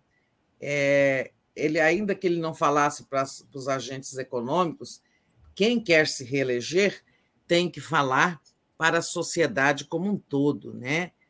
É, alguém que dizia, seria o caso de alguém dizer, de um, um, candidato sério, dizer: olha, eu quero governar mais quatro anos, por isso, aquilo, aquilo outro, porque eu preciso é, fazer a economia crescer, porque no meu primeiro mandato teve a pandemia, eu não consegui fazer o que eu queria, suponhamos, né? É, eu agora quero realizar tais e tais projetos. Né? E estou falando tanto para os que votaram em mim, 18, como para os que não votaram, que eu quero uma chance de fazer coisas que eu ainda não fiz. Esse é o discurso que faz um candidato. Ele em nenhum momento disse que queria se reeleger para fazer isso ou aquilo para o bem de todos, né? Ele falou foi sobre derrotar o mal, garantir a liberdade, que é entre aspas, né? A liberdade deles é a liberdade de não tomar vacina, liberdade de não usar máscara, liberdade de é, ofender o outro, né? Essas coisas assim. Então, é absolutamente inadequado, né? Para quem quer se reeleger, um presidente que quer se reeleger, ele tem que dizer para quê, né? Para quê?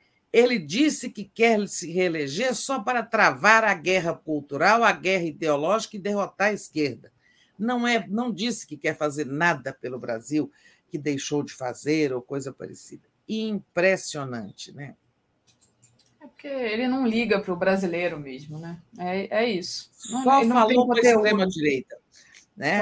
Agora, ele tá, é, é, ele pode se dar mal, né? Ele vai se dar mal, se Deus quiser porque é, a extrema-direita minguou. Né? Como ele só quer conversar com ela, né? então ele não vai ampliar a votação. Enfim. Agora, Tereza, ainda falando dessa questão do TSE, né? Você disse que foi a decisão monocrática do Raul Araújo é, em relação à censura, festival. ao festival, né? Mas é, enfim, teve a questão também da recusa de tirar os outdoors do Bolsonaro. É, e agora, essa ação, por ele ter feito esse já ato de pré-campanha, que foi, foi esse discurso dele de ontem, e ele falou né, que ele já, já era o primeiro ato dele da campanha, então é, ele já está aí fazendo campanha o tempo todo, a gente sabe. Você acha que tem como. É, que vai depender de quem pegar isso para julgar? Como é que é isso? Como é que, o que, que a gente deve esperar dessa é. ação, provavelmente, que o PT vai, vai colocar? É, pois é. Quem negou o pedido para a retirada dos outdoors também foi ele. Foi né? Raul. Né? É, foi, foi decisão monocrática. Porque aí depende do tipo de ação que a pessoa entra, né? É, se você está pedindo uma liminar, tem que ter uma decisão rápida, então o ministro responde monocraticamente. O PT tem uma excelente assessoria jurídica eleitoral, né? É, ele, ele não vai entrar com uma ação assim, sabe, que deixe de passar para o plenário, creio eu, tá? É, eu acho que ele fará. É, eu esqueço os nomes das ações, tem AIGE, mas isso é para pós-eleição. Enfim, é, ele pode até dar, ainda que ela venha, que essa ação, que eu acho que o PT vai entrar é, contra o comício do Bolsonaro de ontem, né, pode até ser que um ministro dê uma decisão monocrática é, a, favor a favor do Bolsonaro, mas ela terá que ir ao plenário. Essa da censura não irá ao plenário porque não é, é quando eles dizem que perdeu o objeto. Por que perdeu o objeto? Ela pedia que os artistas não falassem de Lula. O festival já acabou. Não, for, não houve notificação em tempo, porque é do caso do erro deles. Então não tem mais objeto, não tem sentido o, o plenário se reunir para julgar algo que não vai mais acontecer, porque uhum. já passou, né? O festival acabou. Então não tem como mais proibir artistas de se manifestarem. Perdeu o objeto. Agora, diferente será essa, essa eventual ação do PT. Mesmo a ação dos outdoors, ela ainda vai ao plenário, acredito eu. Tá? Ela foi do Raul, ela não foi do TSE do ministro Raul. É, a ação que provavelmente será apresentada por algum partido, nem, nem precisa ser pelo PT, é, contra o comício de ontem, ela fatalmente irá ao plenário, né? ainda que haja decisão monocrática em qualquer sentido, é, porque está se julgando um ato passado. Né? É diferente da ação contra o festival, que era para impedir um ato que ia acontecer, o dia de ontem, né? Era no dia de ontem, domingo, último dia do festival, que os artistas deveriam ser proibidos de manifestações eleitorais. Né? Agora será uma ação diferente. O PT estará pedindo, possivelmente, multa para o partido do Bolsonaro por ter feito um ato eleitoral fora, de, uma, fora do período. É, é assim que eu vejo. Eu não acho que o TSE vai ser é, condescendente no todo, vai ser condescendente com o Bolsonaro. Né? Uhum. Perfeito, é. Tereza. E você tocou aí no assunto do Lula, né? O Lula no Rio.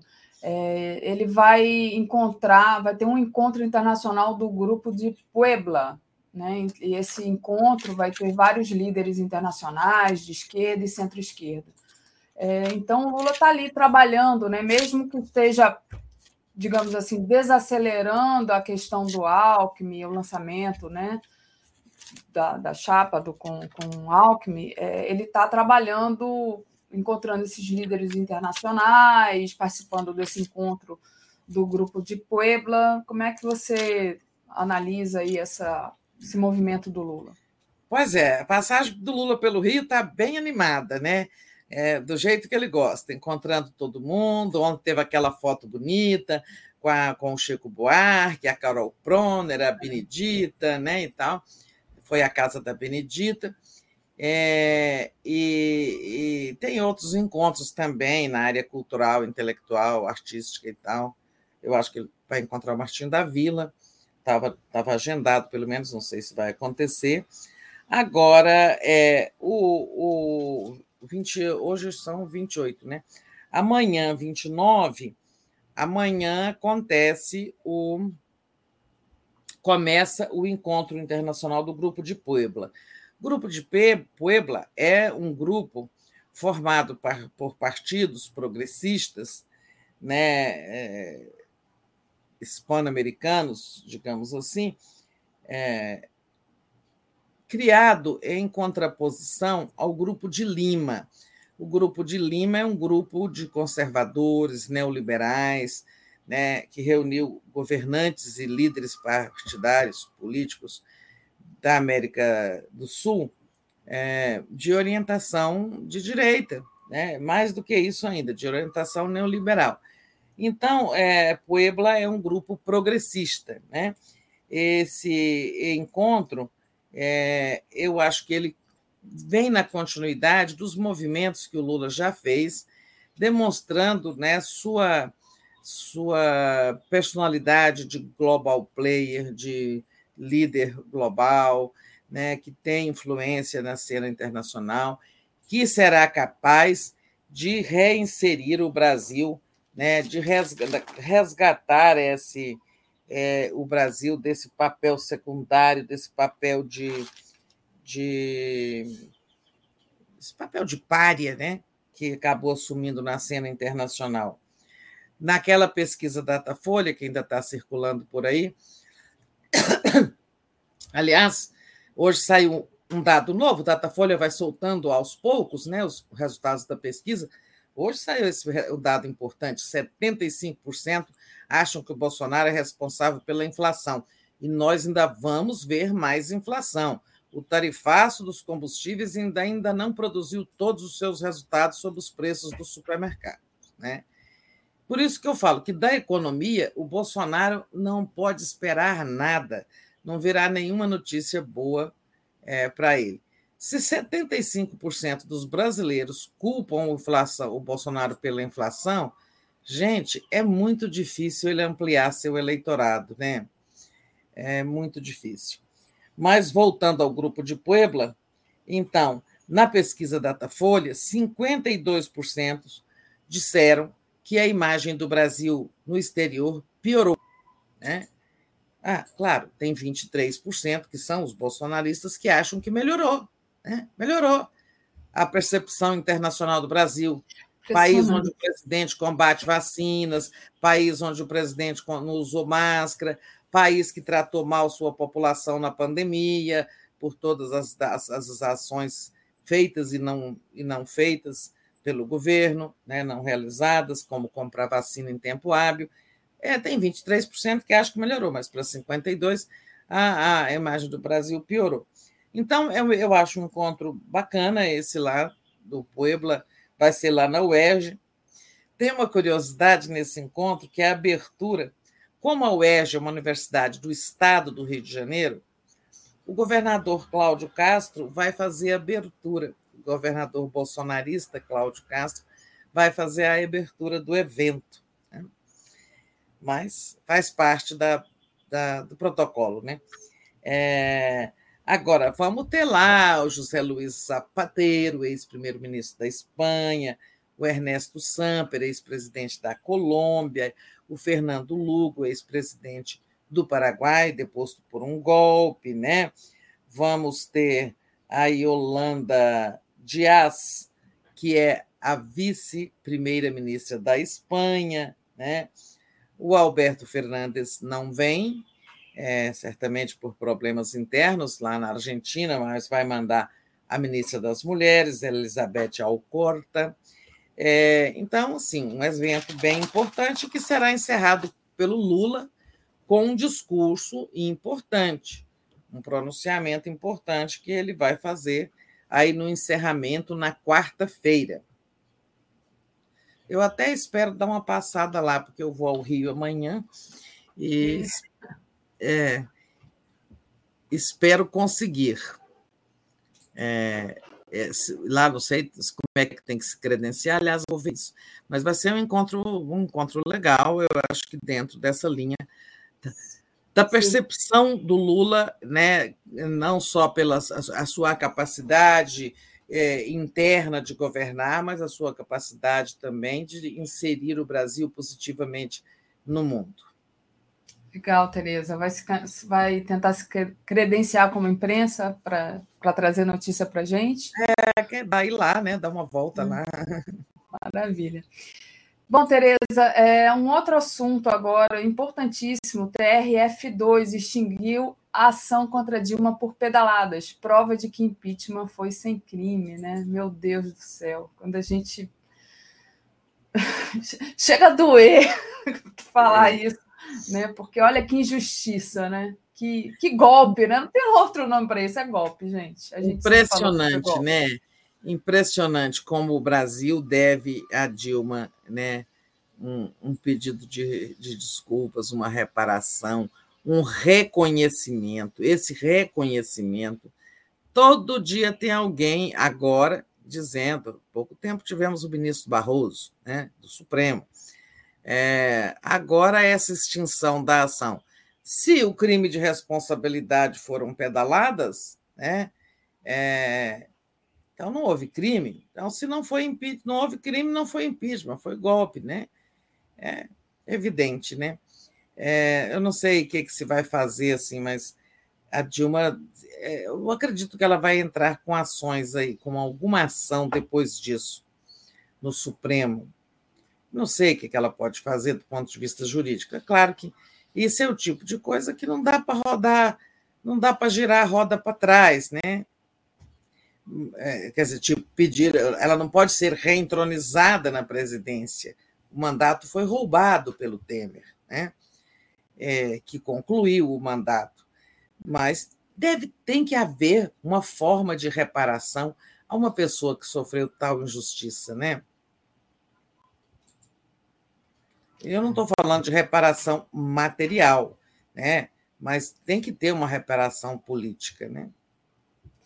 Não, não só para Dilma, eu acho que para o povo brasileiro, né, Tereza? Porque a Dilma, a história né, vai mostrar o quanto é. É, cometeram injustiça contra a Dilma. Agora, para o povo brasileiro, né? Que, é. que, votou na Dilma e que é, tá aí mas ela personifica isso, esse golpe é. contra o povo brasileiro, né? A pessoa que personifica é, é ela, né? É, porque ela representava os 54 milhões de eleitores, pelo menos que votaram nela. Então, por isso que tem que acontecer na pessoa dela, né? é, é uma coisa é, lastimável. Olha só, por falar em honestidade, é, eu li um comentário aí que depois você vai ler. Eu, tô, eu vou aproveitar o gancho antes que eu esqueça, porque eu já esqueci sexta-feira. Tá? Aí estava assinar, a gente estava aqui batendo muito papo. Eu sou um jornalista que nunca tive é, problema em reconhecer um erro, sabe? Isso eu acho que faz parte do bom jornalismo. Nunca, quando fui colunista né, do Globo, do Correio, JB, ou como comentarista, nunca, sempre que eu erro, eu punha lá, olha, essa coluna errou, tal e tal e tal e tal. E eu cometi um erro aqui, tá? Aqui no Bom Dia, e depois ainda repeti no Boa Noite, que eu estava comentando aquela possibilidade de a Marina Silva Não, desculpa, Marina Silva não. A ex-senadora e ex-candidata a presidente Heloísa Helena ser lançada candidata a deputada pelo Rio como puxadora de chapa. E eu disse que seria pelo PSOL, né? É, e aí muitas pessoas me corrigiram dizendo que ela deixou o PSOL e foi para a rede. Né? E eu realmente ignorava esse fato. Depois até me lembrei de ter lido, mas é, não registrei. Né? Ela, ela é fundadora do PSOL e eu não sabia que ela tinha saído do. É, tinha ido para a rede. Então, errei ao dizer: o PSOL pensa em lançar a candidatura da senadora, ex-senadora Luiz Helena. É a rede. E que eu acho que será um bom passo. Algumas pessoas escreveram me corrigindo, então aqui estamos fazendo hoje o registro. Tá? E eu acho que será uma boa jogada da, da, da rede, é, do partido Rede, é essa candidatura, porque ela tem recall, a, a senadora Luiz Helena foi candidata a presidente, também seria uma boa puxadora de chapa, como será o Boulos para o PSOL em São Paulo. Né? E também acho que a rede estaria discutindo o lançamento da candidatura da Marina Silva a deputada federal por Distrito aqui por Brasília, Distrito Federal. Também acho que ela seria muito bem vetada. A Marina tem muito eleitor aqui. e ajudaria a puxar uma chapa né, de candidatos do, do, da rede a deputado federal, é, voltando àquela coisa da importância da eleição de, de deputados federais progressistas para reduzir a força do centrão e da direita no Congresso, para reduzir a branquitude, para reduzir o machismo, né, o patriarcalismo lá naquela casa. Por tudo isso, é, nós, é importante ter bons candidatos e bons puxadores de voto né, para aumentar o número de deputados progressistas. Muito bom, Tereza. Só queria, antes de agradecer ao Superchat, dizer para a pessoa que estava aqui ameaçando o Lula de morte que eu fiz um print da tela da sua ameaça, bloqueei você, mas eu fiz um print de tela da sua ameaça, e isso que você está fazendo é crime.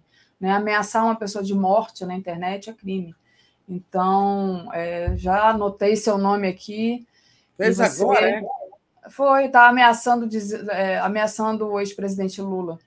Então, já já bloqueei a pessoa, mas também já printei aqui a ameaça de morte. Nossa. A Valéria Bordim, Tereza, nossa Depois vamos internauta... o que fazer com isso, né? É. É, tem que dar um encaminhamento para alguém. Valéria Bordim, gosto muito das análises da Tereza, acompanha, a acompanho desde a TV Brasil, sempre ponderada, honesta e respeitosa. Parabéns, Tereza. Então, agradeço a Valéria e também dou os parabéns à Tereza aqui, né, pela correção dela. José, Luiz, eh, José Gonzaga enviou aqui um super sticker. O Reginaldo Fuli diz: lembrando que no fim da reeleição era uma promessa de o fim da reeleição era uma promessa de campanha do Bolsonaro. Então, agradecer. É verdade, é verdade. Ele fez essa promessa. É. E é isso, Tereza. E então pedir para o pessoal deixar o like aí, compartilhar a live é, para a gente aumentar o nosso alcance. E quem não fez ainda, faça uma assinatura solidária em brasil247.com barra apoio torne-se membro aí do YouTube. Tereza, tem algum, algum outro assunto que você gostaria de tratar agora nesses últimos 15 minutinhos aqui com a gente? Bom, tem um, um assunto. É... Vamos ver esses, essa semana quais são os desdobramentos do caso do escândalo no MEC, né? Uhum. É, o Bolsonaro se recusou a demitir o ministro, né? Acho que foi aberto o um inquérito semana passada contra os pastores, um inquérito derivado de um pedido da CGU, é, mas que foca nos dois pastores como lobistas, intermediadores de verbas e tal. Agora vai ser, eu acho que vai ser aberto nas próximas horas aí o inquérito pedido pela PGR, autorizado pela ministra Carmen Lúcia do Supremo, dizendo que eram questões muito graves, né, e que precisavam ser esclarecidas. Este inquérito, no esse segundo, ele vai tratar do ministro, né? É o ministro Milton Ribeiro. É, e tem também uma ação do PT junto ao TSE dizendo que o ministro e o Bolsonaro estão usando o MEC para fins eleitorais. Né? Aí, outra caracterização de crime eleitoral por parte do Bolsonaro. Porque se você libera verbas para é, prefeitos de forma dirigida são aqueles trazidos pelos pastores, logo são aqueles que vão apoiar o Bolsonaro na campanha. Né? Então, e é isso que o governo está fazendo de mais importante neste momento, é usando cofre, os cofres públicos né, para favorecer, para aliciar aliados, sobretudo entre os prefeitos, gente. Quem é no interior, todo mundo sabe a força de um prefeito numa cidade do interior. As pessoas dependem muito do prefeito da prefeitura no interior, né? Tá na roça, precisa levar o trator, ah, depende do prefeito. Ah, precisa ir numa cidade maior, longe, é, buscar uma, um, um socorro médico. É o prefeito que libera a ambulância, a ambulância para levar a pessoa longe e daí por diante, tudo é a prefeitura. Então, se o prefeito está apoiando o Bolsonaro, né, um, ou um candidato a presidente, isso é uma grande vantagem. O Bolsonaro está construindo uma rede de apoio entre as prefeituras com recursos do MEC e de outros ministérios que nós não sabemos. Sabemos, Ministério da Infraestrutura, que, que faz pontes, obras, asfalto, coisas assim, né? ministérios da área social e, e todos os mais. Né? Então, tem essa ação do, TS, é, do PT lá no TSE também, dizendo que o Bolsonaro é que está, está usando os cofres públicos para fazer campanha, inclusive antecipada. Então, acho que nós vamos ter desdobramentos aí desse caso do MEC na área judicial. Tem lá no Congresso também, né, alguns pedidos de convocação ainda não foram votados. A Comissão de Educação e Cultura do Senado já convocou, mas a convocação virou convite, e então a pessoa vai é, é, quer dizer, ele pode ir ou não ir. Quando é convite, é, a pessoa, o ministro, a autoridade, tem a prerrogativa de não ir. Então, não sei nem se o Milton Ribeiro vai lá nessa comissão do Senado. Mas tem outros pedidos de convocação, inclusive ao plenário, é, sendo debatidos e que vão ser votados ainda. Pode ser que ele seja convocado ao plenário da Câmara, porque lá na Câmara, a bancada evangélica, que é uma perna do Centrão, está querendo que ele dê explicações. Até porque, assim, ficou muito mal para o mundo evangélico história de dois pastores que, vale repetir, dois pastores não representam o mundo evangélico, né? Não vamos generalizar e dizer que todos os pastores são picaretas, né? Desculpem. Então, temos desdobramentos nessa, nessa área aí do escândalo do MEC. Né? Vamos ter alguma coisa aí. Outro assunto aí é o seguinte: governador do Rio Grande do Sul, Eduardo Leite, começou a avisar ontem aos seus correligionários que ele vai permanecer no PSDB não irá para o PSD disputar a presidência da República. O que isso significa? Né? Bom,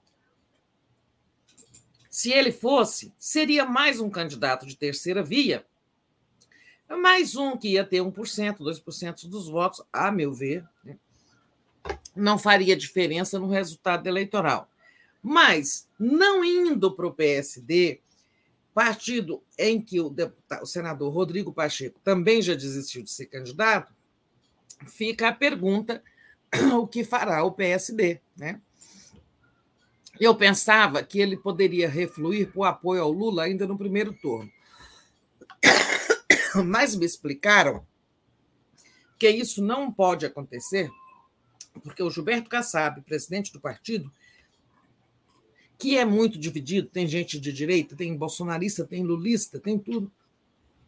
O Kassab não tem força para aprovar na convenção do PSD um apoio ao Lula já no primeiro turno. Mas isso facilitará, o fato de não ter candidato a presidente, facilitará algumas alianças do PT com o PSD, como, por exemplo, em Minas Gerais, né, onde o Lula deve apoiar, o PT deve apoiar a eleição a campanha do prefeito Alexandre Calil de Belo Horizonte a governador, né, e o PSD apoiar a candidatura de Lula a presidente. Eram os dois assuntos que eu queria acrescentar. Daphne. Ótimo, Tereza. É, toma uma aguinha aí, antes de eu passar a palavra. É. Enquanto isso, você lê, quem tiver que ler. É. Ah, o Gilberto Cruvinel diz: Eu acompanho a Tereza desde quando era colunista no Globo e comentarista no Fatos e Versões. Meu pai era fã da Tereza e da Cristiana Lobo, lembra aqui o nosso querido Gilberto Cruvinel. Então, aproveito é, também para ler aqui o Anísio, que diz que o Kassab não merece um tostão de confiança, o partido dele também não. E o Anderson Silva diz que a Eudória vai acabar indo para a candidatura à reeleição a governador. Paulo de Tarso, Lula presidente, se Deus quiser. Então, muita gente aqui. A Maria está pedindo para beber água. Vou só vamos encerrar, porque a Tereza está aí. Não, mas é, já passa, depois eu consigo falar. É. É, é isso, eu, tá, eu, tive uma crise de fibromialgia ontem, é, que é, são dores musculares, aí depois ela afeta a contração de, da, da, da musculatura, afeta as cordas vocais, sabe? Que você retesa a musculatura. Isso é a fibromialgia. Olha, é, não, só mais um, um, toquezinho. A pessoa falou aí que acha que o Dória vai voltar, acabar sendo candidato a governador. E eu também acho, não estou vendo o Dória se deixar o governo dia 2. Bom, nós vamos saber em brevezinho, né? Porque para ser candidato a presidente, ele tem que sair agora dia 2 de abril. Né? Está chegando a hora. Agora, para ser candidato à reeleição, ele podia ficar no cargo. Então, nós próximo, daqui hoje é 28, daqui para o fim de semana, dia 2 é sábado, né, se não me engano. Então, até o final da semana, nós saberemos se o, da, se o, o Dória vai desistir da.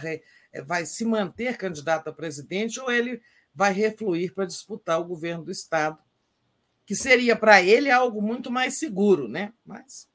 Com certeza. Seria melhor para ele. Ainda correndo o risco de perder, porque agora nós temos um candidato forte lá, que é o Fernando Haddad. Exato. oposição. Muito bem, Tereza. Então, queria agradecer a todos que acompanharam a gente aqui até agora, pedindo para deixar o like compartilhar essa live.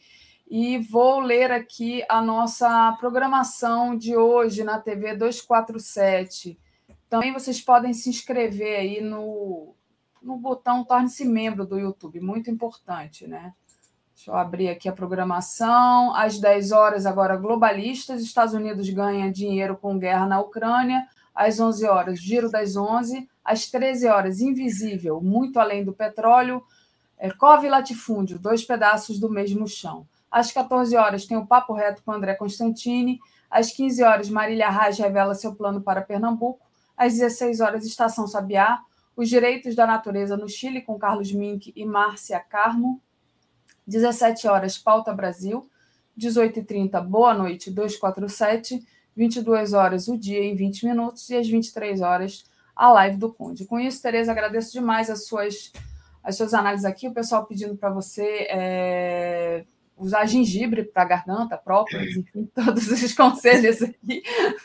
Faça para você é se despedir. É, vamos ali, Vai fazer um de limão com gengibre. Obrigada, Tereza. É o mau desempenho vocal hoje. Amanhã estará melhor. Então tá, Daphne. Bom dia para você, bom dia para toda a comunidade. Até mais tarde, no Boa Noite. noite. Beijo, tchau, tchau. tchau.